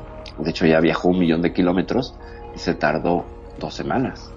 O sea, quiere decir que ya son más rápidos. Ya está en el punto Lagrange orbitando en un punto perfecto de frío para mantener todo su equipo en óptimas condiciones y empezar a mandar imágenes. De hecho, ya se tomó un selfie el, el, el telescopio espacial James Webb. Esto fue una sorpresa maravillosa porque no lo tenían, no lo, no lo avisaron y de pronto pues llegaron las imágenes de que tiene una cámara integrada, pues, también cuestiones de mantenimiento, porque pues quién se va a ir a viajar un millón de kilómetros para arreglar el, el James Webb. El Hubble, que es su antecesor, está en una órbita baja, está a 400 kilómetros sobre la superficie de la Tierra. Entonces, cuando se medio descompuso el, bueno, venía defectuoso uno de los lentes, el mismo transbordador espacial de la NASA fue a reparar el Hubble. O sea, pudimos hacer reparación en el espacio. Con el James Webb no podríamos. No podríamos. Porque... Dale, dale. No, no, iba a preguntar, ¿y cómo lo resolvieron eso? ¿Que debe tener un sistema que se autorrepara, robótico algo de eso? ¿El James Webb o Sí. el... Ah, bueno, El es que el. James Webb, evidentemente, con todos los eh, errores y fallas que han venido en otros telescopios, como el Chandra, como el, el, el mismo Hubble, eh, estos han, han implementado... Mira, nada más te voy a decir cuánto costó el, el, el telescopio, 10 mil millones de dólares. Y lo han desarrollado desde hace 21 años. Entonces tienen esos 21 años donde han experimentado y han fracasado y han puesto al James Webb y todo el proyecto James Webb a- bajo cualquier clase de exigencia y de cualquier clase de escenario. Entonces trataron de cubrir todo y preverlo. ¿no? Porque es En un ese- poco a prueba y error también, ¿no? Claro, porque, porque no hay manera de regresarlo y no hay manera de, de- de repararlo. Entonces tenía que ser perfecto. Sea, lo que mandaras tiene que ser perfecto y no requerir de una lente eh, cóncava, como, sí, que, que además se podía eh, llenar de polvo, que se podía, mm, Ay, que era ¿Existe susceptible polvo arriba? Claro, claro que hay polvo. Sí, por supuesto, hay polvo. Polvo está lleno de polvo. Polvo de estrellas y polvo este cósmico. O sea, hay un montón de debris, de, de, de, de basura todavía que queda de la formación del sistema solar. Y sí, hay objetos muy pequeños y polvo. Claro que sí, hay polvo. Hay, un montón de la superficie. Claro. que pueden rayarlo y que pueden, este, pues pueden en algún momento. Acuérdate que las velocidades son altísimas. Si un tornillo que esté ahorita, por ejemplo, que seguramente hay muchos orbitando la Tierra, pues lo que puede hacer es que ese tornillo anda a 26 mil kilómetros por hora. ¿no? Un tornillo que no bala. te hace daño, pero a ver que te persigue un, un, un- un tornillo que va 10 veces más rápido que una bala. Pues por supuesto que es mortal. Bueno, por aquí tengo una pregunta de, de Daniel. Solo así, ah, Daniel. venga, venga. Dice, están, me parece muy bueno lo que están hablando de los telescopios y de todo esto que es pasado. Ahora, ¿qué opinan? Eh, la evolución que ha tenido eh, la NASA, por decirlo así, de mandar al Perse, Pers- Perseverante, El se- Perseverance, sí, sí, sí, el módulo, el rover, ajá. que tiene, que tiene su internet propio, porque manda desde allá imágenes en vivo. Y antes teníamos que esperar que vinieran todos estos eh, estos eh, robots vinieran con lo que habían capturado para verlo. Y ahora ya cómo hicieron para llevar el internet hasta allá Bueno, es, es, es una, es, es- está interesante. Fíjate, Daniel, qué interesante esto que nos comentas, pero desde la sonda Viking allá en los 70s, en 1976, las sondas Viking 1 y 2, que fueron las primeras que se posaron en la superficie de Marte, bien rudimentarias, imagínate, con tecnología de los 70s y con procesadores que yo creo que tu teléfono es 10 veces más potente que lo que traían estos bichos, o muchas veces más potente. Y pues se vi- enviaban imágenes de radio eh, haz de cuenta como un fax. Entonces sí nos llegaban imágenes, por supuesto, con una calidad horrorosa y tardaban pues el tiempo que, la velocidad de, de la emisión de radio llegara a la Tierra, que aproximadamente son nueve minutos con Marte. Por eso cualquier orden que le dan, incluso a este Perseverance, se tarda nueve minutos. O sea, si el Perseverance dice, voy directo a caer por un acantilado, ¿A qué distancia estás? Pues a 18 minutos. Ah, bueno, tienen el chance de, hacer dos correcciones. Pero si dice estoy a 5 minutos, pues ya nos quedamos sin Perseverance, ¿no? Como le pasó al Curiosity que se atoró en la superficie marciana porque era incluso con el sistema de tracción tan desarrollado que tenía, era demasiado fino el polvo marciano y se atascó y ahí se quedó y luego se le acabaron los paneles solares y bueno, ahí tenemos creo que 430 millones de dólares eh, desperdiciados por ese detalle de la tracción. Pero ¿cómo hicieron para llevar el Internet para allá? Pues evidentemente eh, tiene un muy poderoso eh, transmisor que le permite comunicarse a, sin necesidad de un intermediario. No neces por ejemplo, la sonda Viking creo que tenía que enviar las imágenes a una sonda que estaba eh, orbitando Marte y luego de ahí ya se rebotaban para la Tierra. Estos bichos que tenemos ahora son tan desarrollados que solitos pueden emitir una señal que llega hasta la Tierra. Imagínate nada más. Y eso es porque tienen un motor, un motor nuclear. Tienen un motor de fisión que les da energía. O sea, son muy radiactivos esos bichos, ¿sabes? O sea, no es que sean Chernobyl con ruedas, pero tienen un motor de, de fisión, me parece. Entonces, eso les permite eh, incluso poder transmitir. Pero muchas gracias, Daniel, por tus comentarios. Claro, cómo le hicieron, pues es una maravilla. Y también se toma selfies, ¿no? Y se llevó a este bicho que es el, el Audacity, creo, el, el dron este que ya volaron sobre la superficie de Marte y que ha dejado, oye, no he seguido mucho las noticias, pero pues se me hacía muy emocionante eso de poder volar sobre la superficie de Marte y ver algunas cosas, pero pues yo no he visto más que un desierto árido, rojo y aburrido, ¿no? Que se parece mucho al desierto de una isla en el norte de este planeta.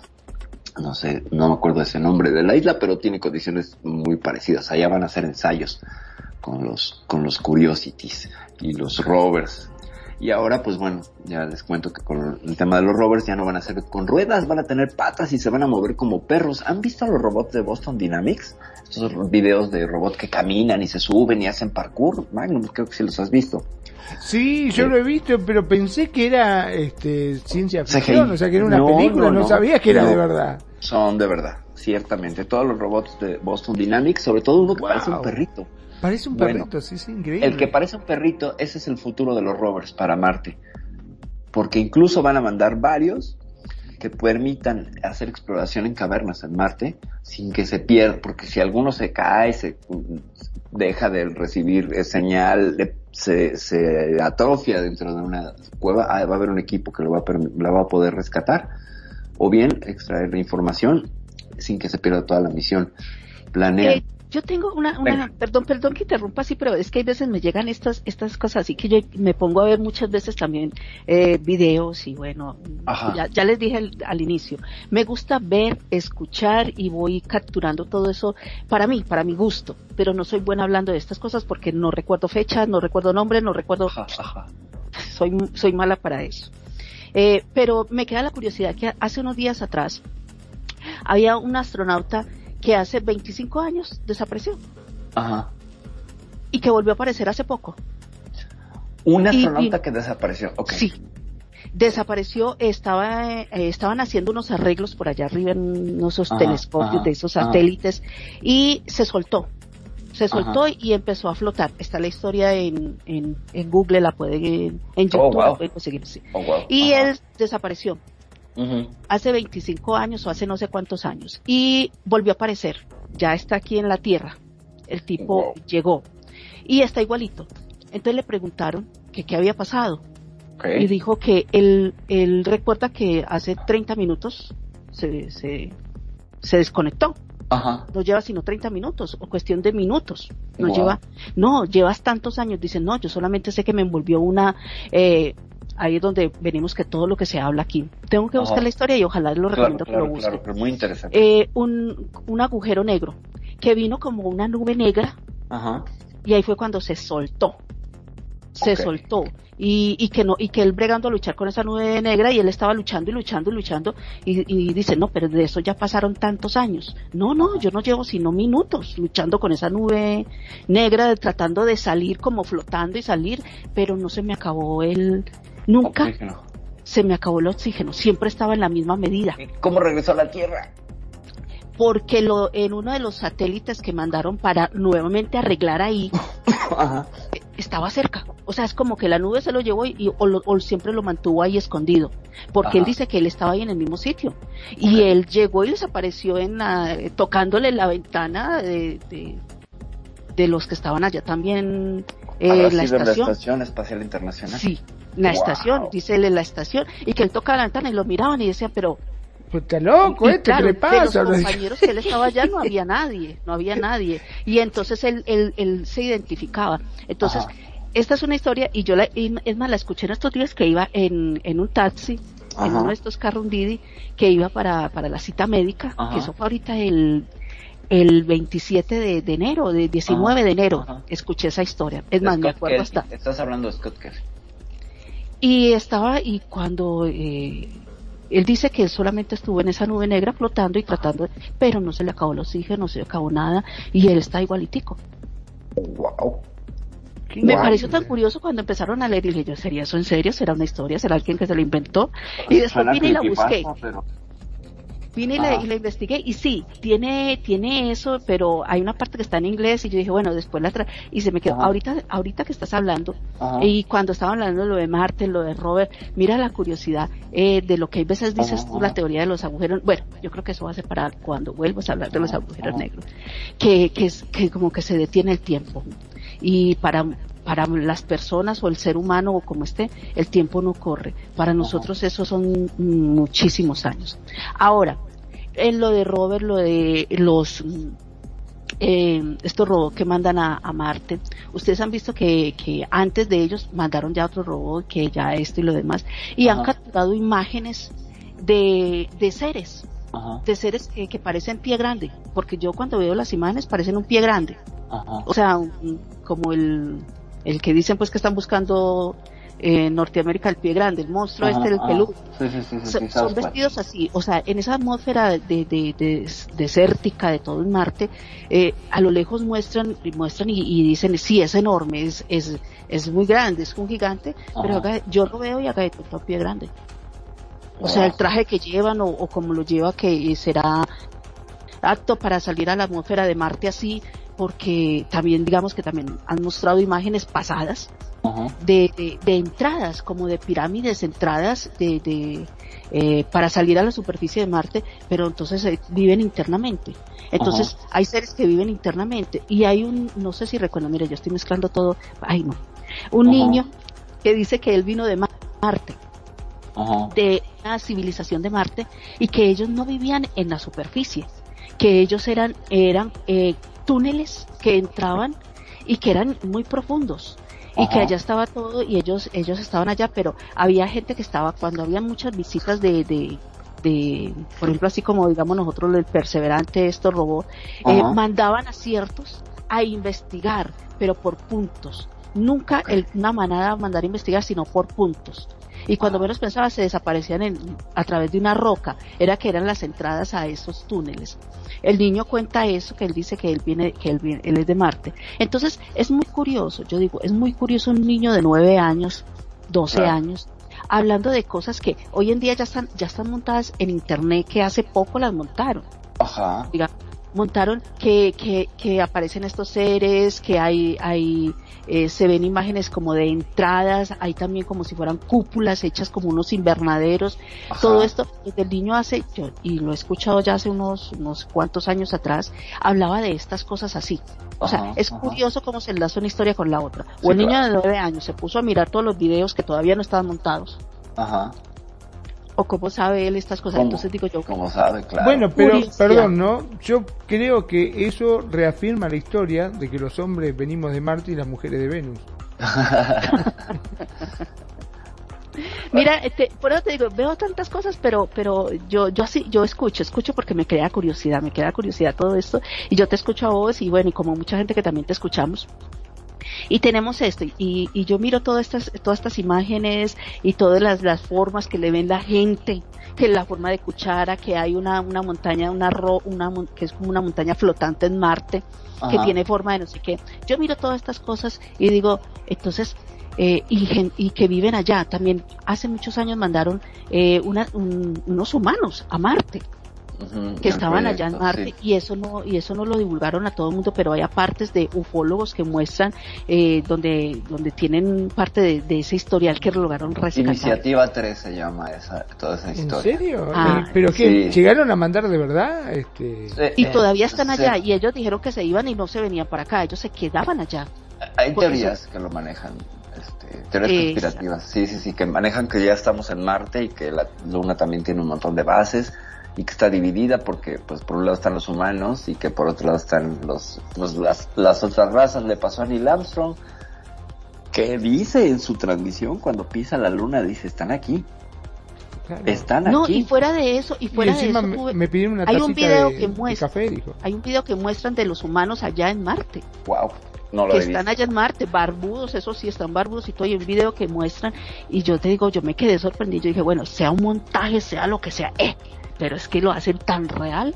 Y claro, las imágenes son muy distorsionadas porque las cámaras no son como el, el Perseverance de ahorita, el rover, no, son- no son como Claro. ahorita, son hace Sí, muchos no, años, 420 pero más. te digo que muestran todos los todos los viajes que han mandado a Marte, que algunos han sido un fracaso, otros han sido que regresan a medios, pero traen información.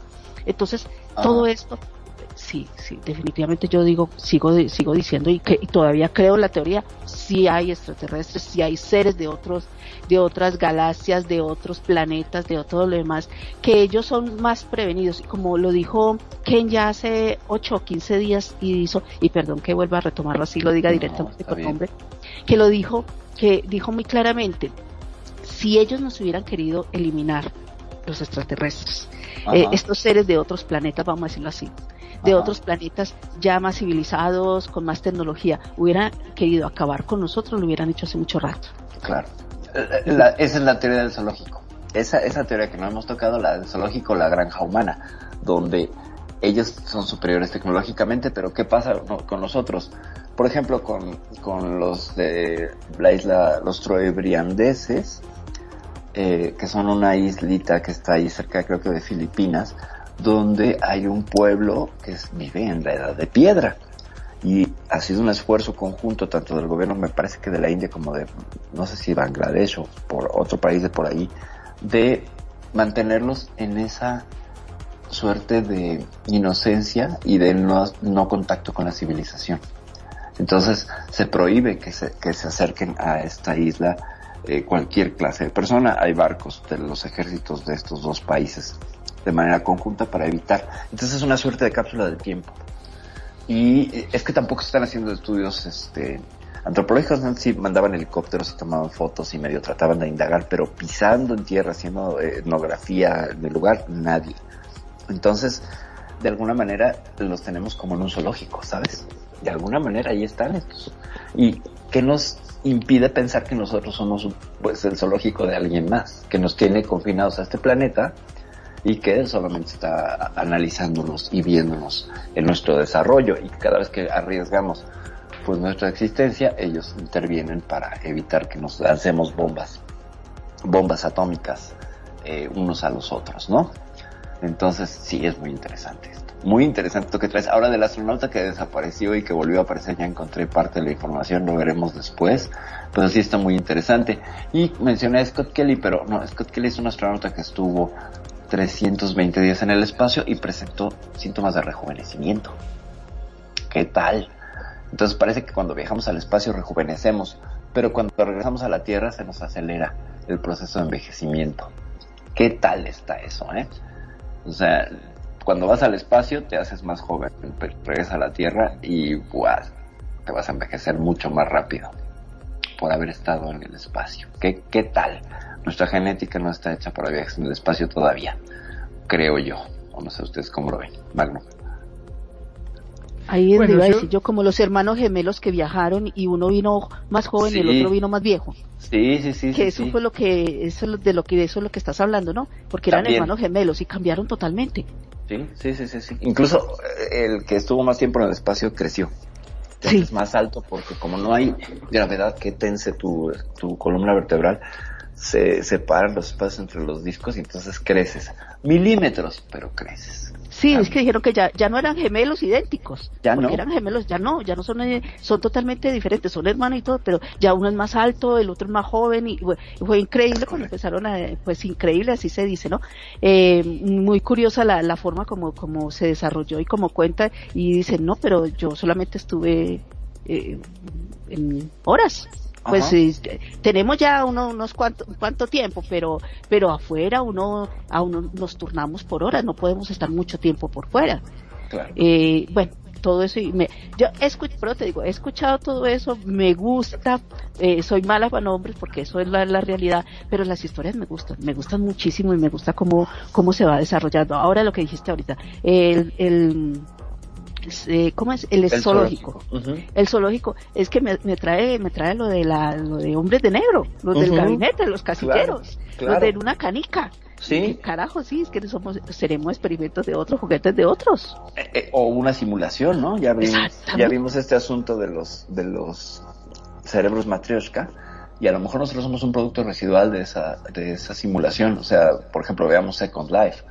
Eh, nosotros creamos y subimos una serie de elementos para crear una suerte de realidad.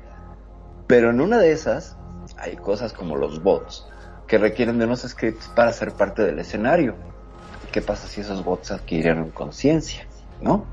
A lo mejor somos unos bots de un escenario mucho más grande, de una simulación que no alcanzamos a, a- a comprender, donde tenemos conciencia y solo estamos ahí dependiendo de que esté conectado el ordenador que nos corre. ¿Qué tal? Y hay otra teoría también inquietante. Mucho que Matrix. mucho. Pues mucho, es que sí, tiene que ver con Matrix. Y hay otra que es inquietante también, que es la teoría del bosque oscuro. La teoría del bosque oscuro dice, sí, efectivamente hay vida, pero esta vida es, imagina a los seres humanos y a los extraterrestres como unos cazadores en un bosque oscuro, sin luz. No, de- no disponen de, de, de una linterna que les permita ver más allá de 5 o 6 metros. Luego entonces, fuera de ese rango de iluminación, todo está oscuro y se escuchan sonidos eh, inquietantes y tienes un arma. ¿Qué pasa si empiezas a, a escuchar que algo se acerca y tienes un arma? ¿Qué vas a hacer? No te vas a quedar a platicar, vas a disparar. Entonces, eso es, eso es terrible porque si hay una civilización allá con una capacidad para eliminarnos, pues bueno, en el momento que encuentre cualquier ruido, dispara. Ese es, ese es, eh, eh, una de las teorías que a mí más miedo me dan. Porque en una de esas no necesitamos ni siquiera hacer contacto, solo es que están haciendo ruido. ¿Quiénes? Pues allí, ahí enfrente, pues dispárales, qué miedo. Pum. Y, Que pues, es un poco lo que poco- haríamos nosotros, ¿no? Claro, Fíjate, ¿qué pues es lo que que ha es- pasado? Sí. Viene un plato volador o viene algo que nosotros desconocemos y automáticamente primero le tiramos. O sea, no, Claro. no preguntamos si vienen en son de paz o welcome extraterrestre, nada. Primero le sacudimos y después si queda algo lo investigamos. Pero Claro. así ¿Qué hacen nunca vamos a ser amigos. Es lo que hacen los irlandeses y es un ejemplo antropológico preciso. Tú te acercas a su isla en una balsa y sale todo el pueblo a arrojarte piedras, cocos, lanzas y, y, Lo que este, tengan a mano. y flechas, lo que tengan en la mano sin preguntarte. O sea, solo ven que te acercas y eres recibido con una andanada de agresión, de no vengas. Entonces, si así somos a un nivel muy primitivo, o sea, eh, convengamos que esta sociedad no ha, no se ha mm, complejizado como nosotros, con la suerte de cuestiones morales, éticas, Pero legales. tienen de un idioma. Claro, sí, supongo que tienen un idioma, claro. Es que están como, co- están, eh, yo, yo también he visto esa, esa, esa, esa isla. Sí. Eh, y, y mira un video de un chico, ay, que te digo que es que me la El, evangelista que llegó, ¿no? Que, que se hizo la última grabación, esa fue la última grabación Ajá. de él cuando ya eh, subió todas las, eh, la comida, una ropa, eh, piedras, subió un poco de cosas para llevarles, porque él, di- que dijo él en su, en su narrativa en el último video, que con eso él iba a tratar, no de, de, de, de corromperlos, pues para, sino como de, de, de tratar de investigarlos. Ajá. Entonces que, que esa era su grabación y que él llevaba eh, camufladas cámaras y toda la carreta, como se dice, Ajá. y nunca más se usó poder. No. Esa fue la última grabación, el amigo fue el que subió la grabación y nunca más se supo de él. O sea, ellos y los muestran cuando llegan los helicópteros o cuando los, los mismos drones, porque ya ahora son drones y ajá. le tiran piedra, le tiran lanza, le tiran todo y son como que están a la- al, al borde de, de la de la isla, o sea, como Es que los que los que sí. crían o los, eh, les dice, ustedes van a ser los eh, Cuidadores, guardianes.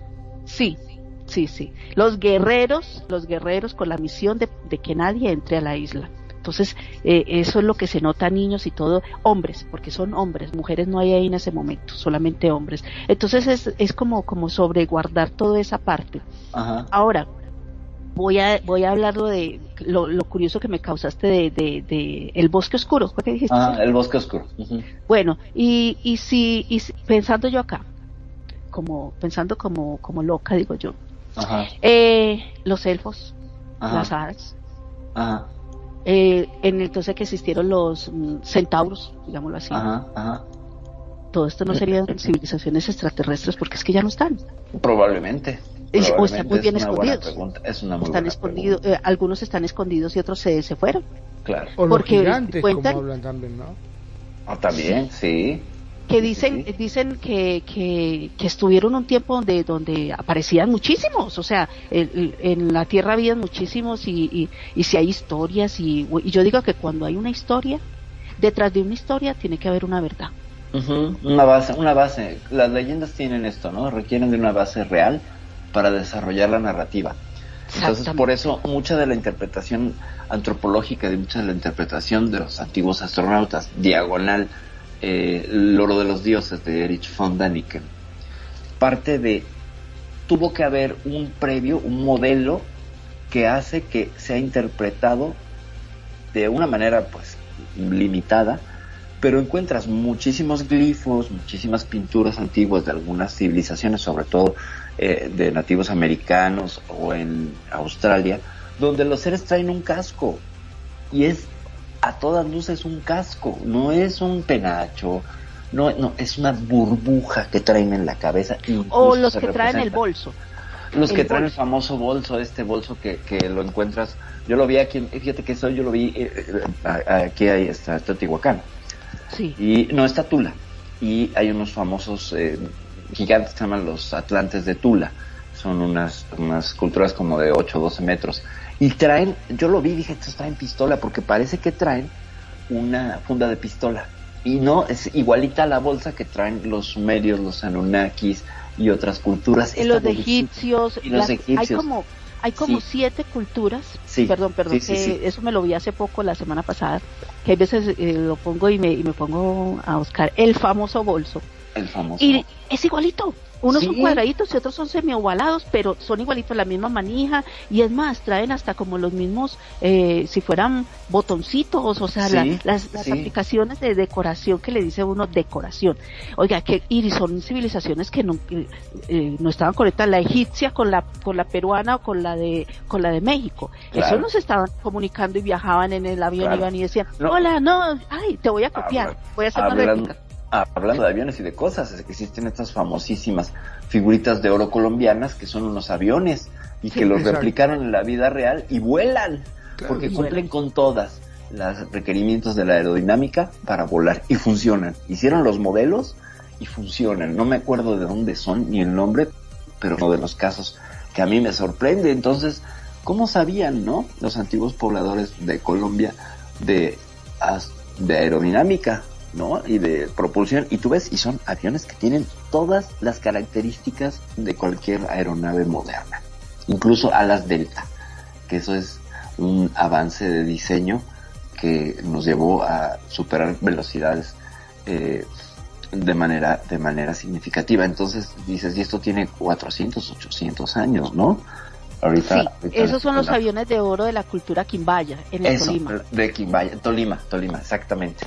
No, es una maravilla, es una maravilla. Y no solo es eso, también hay una serie de representaciones de dioses y de, y de esculturas y glifos dentro de esta cuestión de, de esta cultura que no han sido tan eh, puestas a la luz, pero hay unos que, que yo me acuerdo y corrígeme si estoy mal. Hay, un- hay un par de pedestales que se parecen muchísimo a los que encuentras en la India. ¿no? Exacto. Sí. Sí, sí, eso es lo que...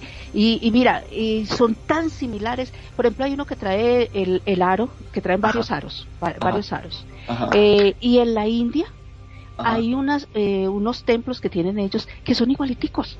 ¿Sabes qué es lo único que cambia? Que el uno es panzón, está sentado y el otro está parado, pero Ajá. paticorticos, igualitos, Es Brazos largos y paticorticos. Y uno barrigón y el otro no tan barrigón. Cuadrado. Al otro lo hicieron cuadrado. Es lo único que cambia es en eso, pero la estructura, las imágenes, los símbolos son muy similares. Ajá. De hecho, para, para todos los amantes de la salsa, una vez escucharon un disco que se llamaba Tequendama de Oro, y si lo tienen en su mente, que era un disco rojo que tenía una figura eh, como muy garigoleada, es de la cultura tolimán. Esta, esta, pues es una tequendama, se supone que es un instrumento musical, hasta donde yo me quedo, pero los avioncitos son una cosa bárbara. Y las representaciones geométricas, antropomórficas de la cultura tolima es algo que les da una característica única. Única, no lo ves en otros lados. ¿eh? Por un lado hay muchas coincidencias, pero por otro lado hay una, originalidad impresionante. eh, que, que dices, wow, wow. A ver si, a ver si después este, hacemos un programa que retome mucho de la eh, de las representaciones mm, que podrían interpretarse como extraterrestres de, culturas de, de Sur y América, ¿no? Sería algo bárbaro, porque es un programa que nos debemos, creo yo, en este, en, aquí en, en, en Euforia. Y bueno, como ven, déjenme revisar como mi, mi lista de mi lista de, de teorías. Nos quedan otras tres. Vamos a revisarlas rapidísimo. Otra dice que son eh, seres que viven de manera submarina.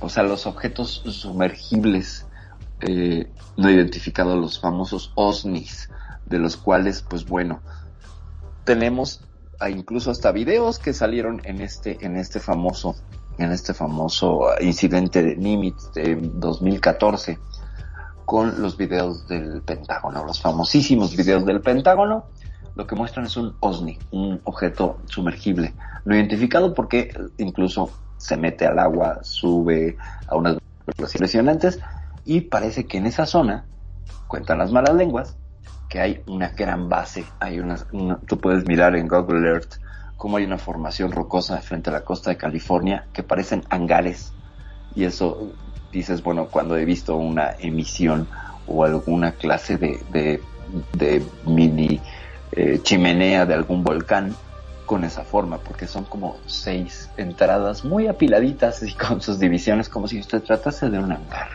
Buenas noches, bro. Le damos la bienvenida a Renegado aquí a Euforia. Qué bueno tenerte, bro.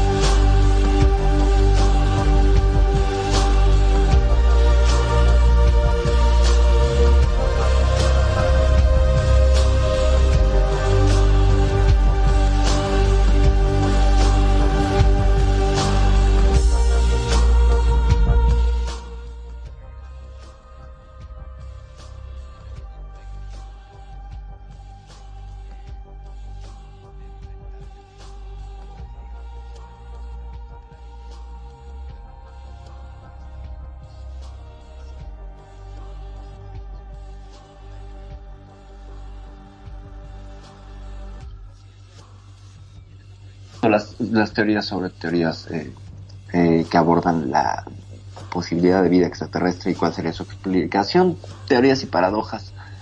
Y nos quedan pues un par nada más, ¿no? Ya son los seres, los seres intraterrestres, donde hay suficiente evidencia, según algunos, donde encontramos eh, una serie de de se cayó Magnum. No, no, estamos, estamos, estamos al aire. Ah, pero se, eh, en Second Light te Ah. también. Ok, ya. Eh, es que me dicen por acá que no nos están escuchando. A ver, a ver, sí, A ver. creo que sí, ¿eh? nos, nos tienen que estar escuchando ahora. A ver, ¿Había ahí nos escuchan. Denos uno, uno, uno, uno, uno. ¿Nos escuchan? A ver, este, confírmenos si estamos de nuevo al aire. Si estamos ya allí. Sí, sí, estamos al aire porque bueno, yo me caí, sí, verdaderamente. Ya, ok, caí, ya estamos de regreso. Sí, sí. Gracias, muchas gracias. Ya estamos de nuevo aquí al aire. Muchas gracias por su, por su, por su atención. Muchas gracias, gracias por confirmar que ya estamos. Gracias. Y bueno, estábamos con este asunto de que de los seres intraterrestres eh, hay, hay bastante evidencia, según algunos ufólogos, para demostrar que algunas montañas, algunas montañas sagradas como el Ruitorco o como el Popocatépetl, el Monte Shasta o Montserrat en España serían bases secretas para algunas algunas civilizaciones que viven dentro de la Tierra. Según el libro de las razas extraterrestres, serían una mezcla de arturianos y eh, nórdicos los que estarían habitando y junto con algunos reptilianos también que se están los reptilianos estarían más al sur eh, viviendo por ahí por la Antártica y tendrían sus entradas a sus bases a mí no me hace mucho sentido porque pues bueno los reptiles requieren requieren de calor para sobrevivir y yo no veo una lagartija viviendo en un en mi refrigerador. Se moriría no Eh, estamos comentando por qué las montañas. Pues son centros de poder han sido centros eh, tradicionalmente eh, venerados por muchas culturas con un aire de misticismo muy grande y donde curiosamente hay avistamientos de luces, ¿no? Entonces, eh, es, es parte de, de, de lo que habría sobre las teorías, de que en realidad no son extraterrestres, sino intraterrestres. Otra teoría súper interesante, habla también de nosotros, no somos, no son extraterrestres, somos nosotros del futuro. Nos venimos a visitar tipo Marty McFly y le decimos, yo soy tuyo del futuro y te vengo a decir qué estás haciendo con tu vida, ¿no? Esa sería un poco la, la, la lectura que tendría esta, esta idea. lo que he investigado es porque dicen que las montañas hay mayor recepción. Ciertamente, y ahí podríamos entrar a hablar de esta montaña mm, diagonal pirámide que se encuentra en Serbia, eh, que es un centro energético tan poderoso que tú te curas de un montón de, enfermedades por solo caminar por sus pasillos. Y eh, que el gobierno serbio niega que sea una, una pirámide de una cultura y dicen que solamente es una formación natural, claro, ¿no? Cuando tiene incluso eh, tallas y esculturas adentro. Es, sí, claro, y es lo que está más cerca del cielo, ciertamente, bro. Muchas gracias por, por el comentario. Sí, tú cuando subes a una montaña, sientes esta conexión. Incluso te- mm, lo puedes ver en Chile, por ejemplo, que es uno de los países que tiene los mejores telescopios por las condiciones áridas y por latitud y longitud en que se encuentra el desierto de Atacama, por ejemplo. El, Very Large Telescope, que es un- uno de los hitos eh, que están próximos a inaugurar, este telescopio tan grande cuyo espejo pues mide casi 36 metros, es una bestialidad, está a una altura de 2.120 y tantos metros sobre el nivel del mar y sobre una montaña, incluso sobre una montaña. Entonces también hay una correlación interesantísima entre los observatorios en los mejores lugares, el de Monte Palomar, por ejemplo. Eh, necesitamos lugares altos donde, donde tengamos menos contaminación lumínica y atmosférica para poder ver mejor el espacio. Eso desde todo lo que son los principios básicos de la, del astrónomo aficionado. Y sí, ciertamente. Y por ejemplo, los volcanes, que son centros de poder y energía, eh, tienen, tienen frecuencia, frecuencia de visitas de, de, de luces extrañas, ¿no? Uno de los casos más, más comprobables que puedes ir en este mismo momento a verificarlo son las cámaras del, del de aquí de México que está monitoreando 24 horas al volcán Popocatépetl y de estas cámaras del gobierno es de donde muchos ufólogos extraen pietaje o, o, o material donde aparecen objetos generalmente cilíndricos, estos que llaman en forma de cigarro, y que se meten al, perdón, al, al, al cráter del volcán. Hablan mucho de que son eh, centros de energía y que se meten allí a recargar, a recargar sus, sus su combustible, que parece que el magma es transformado en una suerte de combustible eso con, con los que serían los seres intraterrestres, ¿no? Sí, por la energía, claro, es mucha energía. Por ejemplo, vuelvo a, a, al, al, comentario, por ejemplo, el monte Teposteco eh, o en Tepoztlán, que son dos y están muy cerca los dos en, en Morelos, tienen una suerte de mística primero sobre, sobre energías y dos, la frecuencia de avistamientos, de luces o de apariciones de seres que podrían ser críptidos, que ese es otro tema, eh, en, las, en las faldas de los volcanes o de las montañas. Y siempre tienen, están cubiertas de un misticismo. En país que vayas encuentras historias místicas sobre, sobre montañas. Tal el caso de Uritorco en Argentina. ¿No es así, Magnum? Y Así es, sí, en el Uritorco supuestamente dice que es uno de los centros de mayor avistamiento o de mayor actividad, en este caso se podría decir extraterrestre, ¿no? Uh -huh. Este, cosa que siempre me he quedado con ganas de ir a, mirar, pero sí, se ha hablado de que es muy habitual, hasta inclusive los que viven ahí este, están muy, es habitué ver cosas raras en el cielo. Uh. De hecho, se encuentra dentro de un corredor, ¿no? Dentro de un corredor muy, eh, muy famoso en Argentina que, que comprende eh, una zona de avistamientos muy, muy frecuente cerca de bases eh, militares, ¿no?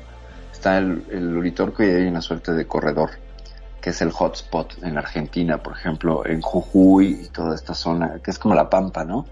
Donde suele haber, pues, abducciones. Hubo un caso muy, muy sonado hace poquito de esta señora que apareció a no sé cuántos kilómetros, 60 o 90 kilómetros en cosa de cuatro horas y ella no se transportó en ninguna clase de automóvil ni nada. Y la mujer estaba súper, súper sacada de onda y súper perturbada por haber aparecido a una distancia tan grande y lo único que recuerda es una luz que parece que la succiona y luego la deja a 60 kilómetros de distancia. Y bueno, eh, sin ninguna clase de, registro de radiación ni nada, pero es un caso del año pasado, muy sonado con una mujer creo que sí tenía 60, 65 años, ¿no? Magnum, que eso fue algo que estuvo, estuvo haciendo run run. Exactamente, sí, se habló mucho, este, obviamente que están los escépticos que dicen, ah, esta tenía un amante y se fue con el amante y después para, cuando el marido se dio cuenta dijo que era, este, que la habían abducido. Pero no, básicamente lo que no concuerda es justamente la gran distancia que o sea que recorrió sin darse cuenta en tan corto tiempo, ¿no? Era básicamente imposible. Y no había transporte, creo, ¿no? O sea, ni eran horas de transporte ni nada. No, aparte una señora muy enamorada de su marido, o sea, no, no, no, no, no iba por ese lado la cosa. No, pero bueno, en redes sociales vas a encontrar cualquier cosa, ¿no? Cualquier postura es válida. Exacto. Y bueno, pues ya yo creo que no nos quedaron ya más en el tintero. Bueno, sí, ahondar un poquito en los seres interdimensionales, pero pues igual hacemos, hacemos una, una, un programa al respecto. Vamos a hacer un repaso rapidísimo de las teorías que abordamos hoy. Hoy hablamos. Pero del- permíteme, dale, yo, dale. yo hago un comentario aquí rapidito. Mira, aquí en Colombia hay tres sitios.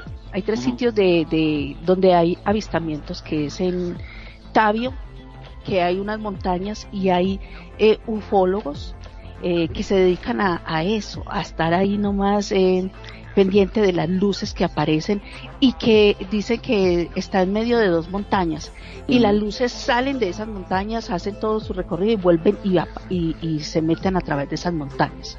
Entonces es que como unas puertas eh, dimensionales y hay fotografías que han tomado de objetos redondos, bueno, han tomado esto. Es más, un señor que iba, cuenta que iba eh, acompañar al sobrino, que el sobrino era, quería ir a ver las luces, dijo, ah, es puro cuento. Y el señor dice, soy escéptico a eso y tomé una foto de lo más acercado que pude porque llevé mi cámara y totalmente el destello que causó cuando atravesó las dos montañas fue impresionante. Desde ese momento yo, él dice que la vida le cambió. Entonces, está también, eh, está lo que es Tabio, está el, en el desierto de Tatacoa Ajá. Y está también en, en Guatavita, la laguna de Guatavita, donde aparecen bonito, ¿no? muchas, muchas eh, eh, figuras precolombinas en oro que hacían los indígenas, lanzaban cuando salían estas luces que ellos cuentan la historia Ajá. eh, de los muiscas, los guatavitas tenía que ver mucho con los muiscas, ellos hacían las figuras de oro Ajá. y las y mandaban en una balsa a una doncella, le dicen ellos, pues a una chica, una niña, eh, cubierta de oro y con estas figuras. Wow. Y en la mitad y en la mitad de- del lago totalmente eh, había un resplandor que salía de- del lago del lago un resplandor fuerte y absorbía como un remolino y absorbía la la, la canoa era, una canoa de, de, de Era un sacrificio completamente. Sí, totalmente y desaparecía y todo. Y muchos después con el tiempo, muchos buce- eh, buceadores, ya, Ajá, eso fue en el tiempo pues, de los muisca y los de los indígenas, empezaron a, a los buceadores a meterse en la laguna y empezaron a encontrar todas estas figuras precolombinas pequeñitas. O sea, como los avioncitos que tú dices, Sí. eh, eran figuras pequeñitas, eran hasta balsas. Y eso está aquí en el Museo de Colombia. Balsas como cuando mandaban la niña o como cuando mandaban el, sacrificio y hacían las imágenes de la niña y los y los eh, guerreros que iban a los lados, o sea, lo van a encontrar en en YouTube, en Google van a encontrar estas figuras precolombinas del Museo de Colombia que fueron encontrados en la laguna de Guatavita. Y ahí es un centro también energético donde ellos ven muchas luces danzando en las montañas y en la laguna. Y hay un y hay un dos cerros en Guatavita que esos cerros no han podido habitarlo nadie y aparecen seres muy resplandecientes. Ellos dicen que parecen ángeles pero hay otros que dicen que son extraterrestres porque son luces danzantes que aparecen a través de estas montañas. Claro. y cuando se posan, estas luces danzantes se posan, llegan ahí al, a la ti- al terreno y son demasiado, demasiado resplandor. Muy pocos han hablado y hay unos, eh, cuenta la historia de un chico como de 20 o 17 años, de entre 17 años, digo, que le apareció eran 20 y el chico hablaba en diferentes lenguas y nunca estudió. Ok, como don de Nunca había. ¿no? Sí, nunca estudió y empezaba a hablar y empezaba, empezaba a decir cosas que, que decía que con los seres que se había encontrado Ajá, ajá. le habían dado esa, eh, esa iluminación, decía él. Me dieron la iluminación de entender lo que nunca había entendido. Entonces mira que son seres, y entonces esto le dicen seres luminosos, y él los describe como azules, con Ajá. una túnica blanca, luminosos, que salen de los cerros, las luces que salen de los cerros. Esas son historias que cuentan de, de, de tres sectores, y claro, hay otros más, pero estos tres sectores, hasta la NASA ya se enfocó también en uno de, de tantos de estos cerros que salen tantas luces. Ajá. Ya, No, muchas gracias. Está inter- Te digo que tenemos que hacer un programa sobre todo esto, sobre Latinoamérica y las, las culturas, como nos comenta Renegado, ya casi al cierre, que eh, según dicen que el oro es el que más energía da a los otros planetas, de ahí el tema del oro. Si han leído, sí, sí hemos leído. Y en diferentes culturas dicen que lo que, que les enseñaron la tecnología para encontrar el oro, pero cuentan que es por su tecnología. Sí, claro. Sí, sí, sí. Es que, ay, el oro, el oro, el oro. Es un, es un material que genera un montón de, de codicias, de historias, de leyendas y de... Pero no por nada todas las culturas coinciden en, en, en hacer las cosas más preciosas y más preciadas en oro, ¿no? Bueno, salvo los mayas que lo hacían con jade y algunos otros en, en África que el marfil era el, lo más preciado. Pero sí, finalmente una cuestión de tecnología. Y hacemos un resumen rapidísimo antes de irnos. Eh, hoy hablamos desde la mm, paradoja de Drake, la teoría de Fermi, hablamos un poquitito de Kardashev, hablamos de los cerebros matrioshka, estas eh, supuestas civilizaciones extraterrestres que harían que harían un- un- una suerte de esfera Dyson alrededor de sus, de sus estrellas, pero en realidad no serían eh, esferas, serían supercomputadoras que estarían alimentándose de un sol. O sea, imaginen nada más la capacidad de computación de ello. ¿Dónde estarían? Estarían eh, haciendo un, un, una simulación para mantener a su especie viva. Le damos la bienvenida ya al, al, al, en las postrimerías del programa a mi hermana Dive. Bienvenida, Mani. Este, bienvenida aquí a la estación. Y también hablamos pues de este asunto de si eran seres interdimensionales, hablamos muy poco, vamos a tener que andar más adelante. Hablamos de la teoría de simulación que está pegada a los cerebros matrioshka, a que no hemos contactado con las especies extraterrestres porque están en el borde de la galaxia enfriando sus supercomputadoras. Y otra que estarían dormidos en la famosa hipótesis de la aestivación, que sería como dormir en verano, esperando a que el universo se enfríe para que entonces las supercomputadoras donde estos seres habitan puedan resurgir. Están ahí, pero están dormidos. Hablamos también del bosque oscuro, hablamos también de el, el- la teoría del zoológico, de la granja humana. Y pues bueno, fue una visión, una mirada muy somera, muy por encima de todas estas, estas teorías. Y con ello, pues yo quiero darles los, los, los micrófonos tanto a Nani como a Magnum para que se despidan. Les escucho. Gracias, gracias. Eh, comienzo yo. Mira, me encanta mucho este tema. Ya te diste cuenta que, o sea, mm, bueno, por ahí, por ahí miro. Soy curiosa, me gusta curiosear y todo. Bueno, y si me pongo en la tarea de investigar, yo creo que también eh, traeré eh, reseñas eh, ya con nombres y todo. Pero bueno, ahí- eso lo tienes tú. Esa es tu parte. Entonces, yo lo único que hago es eh, meter por ahí mi cucharadita de lo, de lo que he visto y lo que me crea mucha curiosidad. Así que muchísimas gracias a todos los que nos escucharon, a todos los que nos acompañan y a Dive, bienvenida, buenas noches. Gracias por estar con nosotros, Renegado, Kenya, eh, eh, Jade, a ver, Jade, sí. Ah, no, Daphne. Daphne, ajá. Sol, bienvenidas y muchas gracias por estar con nosotros y por aquellos que nos estuvieron acompañando por allá y que nos hicieron pues ese, ese comentario de, de lo que tenían así. Entonces, gracias por este programa cada vez me encanta más y cada vez trae cosas más, más interesantes que uno va aprendiendo o que de pronto ha escuchado pero nunca ha ahondado eh, totalmente el, el tema. Entonces así vamos creando más curiosidad. correcto. Muchas Entonces, gracias. Me encanta mucho. Eh, Renegado, gracias por tu salud. Sí, justo te iba a decir que te mandaba saludos renegados, ya se te extraña por acá. Muchas gracias, bro. Entonces, Y- de todas maneras, muchas gracias. Desde Medellín, Colombia, les habló Nani Jurado. Y bueno, los esperamos en los siguientes programas. Muchas gracias, Nani. Muchas, muchas gracias, Magnum. Claro que sí, la verdad que, como siempre digo, me encanta este programa porque es algo que siempre me ha despertado muchísima, muchísima curiosidad. El hecho solamente de saber que no estamos solos, este, es por demás de, interesante, ¿no? Eh, te despierta esa curiosidad. El, hecho de creer que existe algo más, de que hay algo más, de que no estamos solos. La verdad, eso me fascinó y por eso este me encanta poder participar y bueno, poner como quien dice mi granito de arena. Mi nombre es Magnum Dacun, transmitiendo en vivo y en directo desde Mar del Plata, República Argentina, como siempre digo, gracias, muchas, pero muchas gracias a todos, tanto los que se acercan a la radio como mi querido bro renegado, Kenya, Dafne, eh, ay, no quiero quedar mal con Vive, Sol. Vive, Sol, a todos, este, muchas gracias y también a todos aquellos que nos escuchan por los distintos medios y hacen de Radio con sentido su radio. A todos gracias, muchas gracias. Sean felices, el resto son solo consecuencias. Perfecto.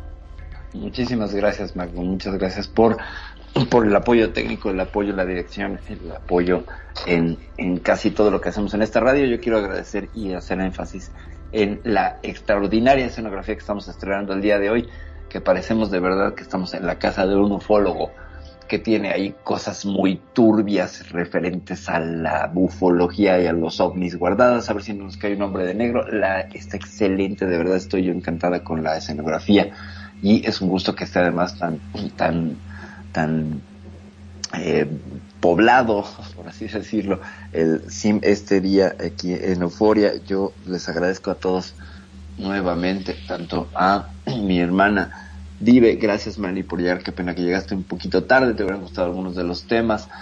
Mi cuñisquén, ya besos y abrazos también para mi sobrina Dafne, para mi sobrina Sol y pues por supuesto para mi bro renegado. Muchas, muchas gracias a todos ustedes por estar aquí, por su atención, por su presencia, por el tiempo que nos regalan. Es para nosotros un placer, un gusto y un encanto y pues hacemos aquí nuestro mejor esfuerzo para tratar de traerles de manera, ya se los dijimos, en la especulación responsable y utilizando la evidencia disponible para tratar de llegar a un punto objetivo sobre todas estas teorías que hoy les trajimos. Hoy, hoy hablamos, hoy hablamos eh, de teorías extraterrestres. Por supuesto, bro, cuando quieras te invito para que nos pongamos a platicar acá en Euforia sobre, sobre extraterrestres. Claro que sí.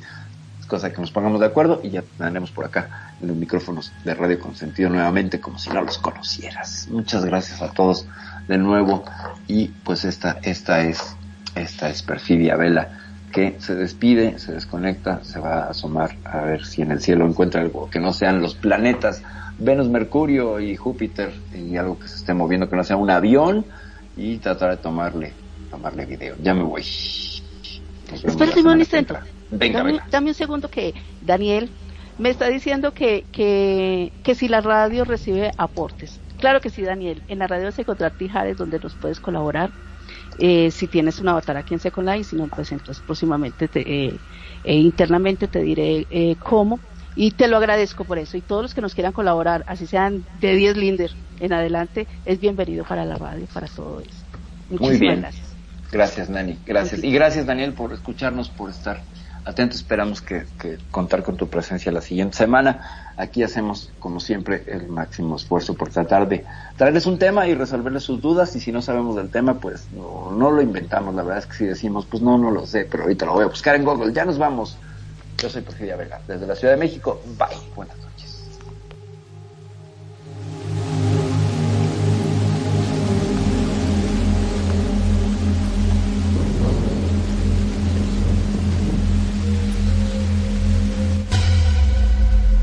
La buena música. Solo la puedes escuchar por aquí. Radio Consentido, consintiendo tus oídos. Tu mejor opción en radio por Second Life.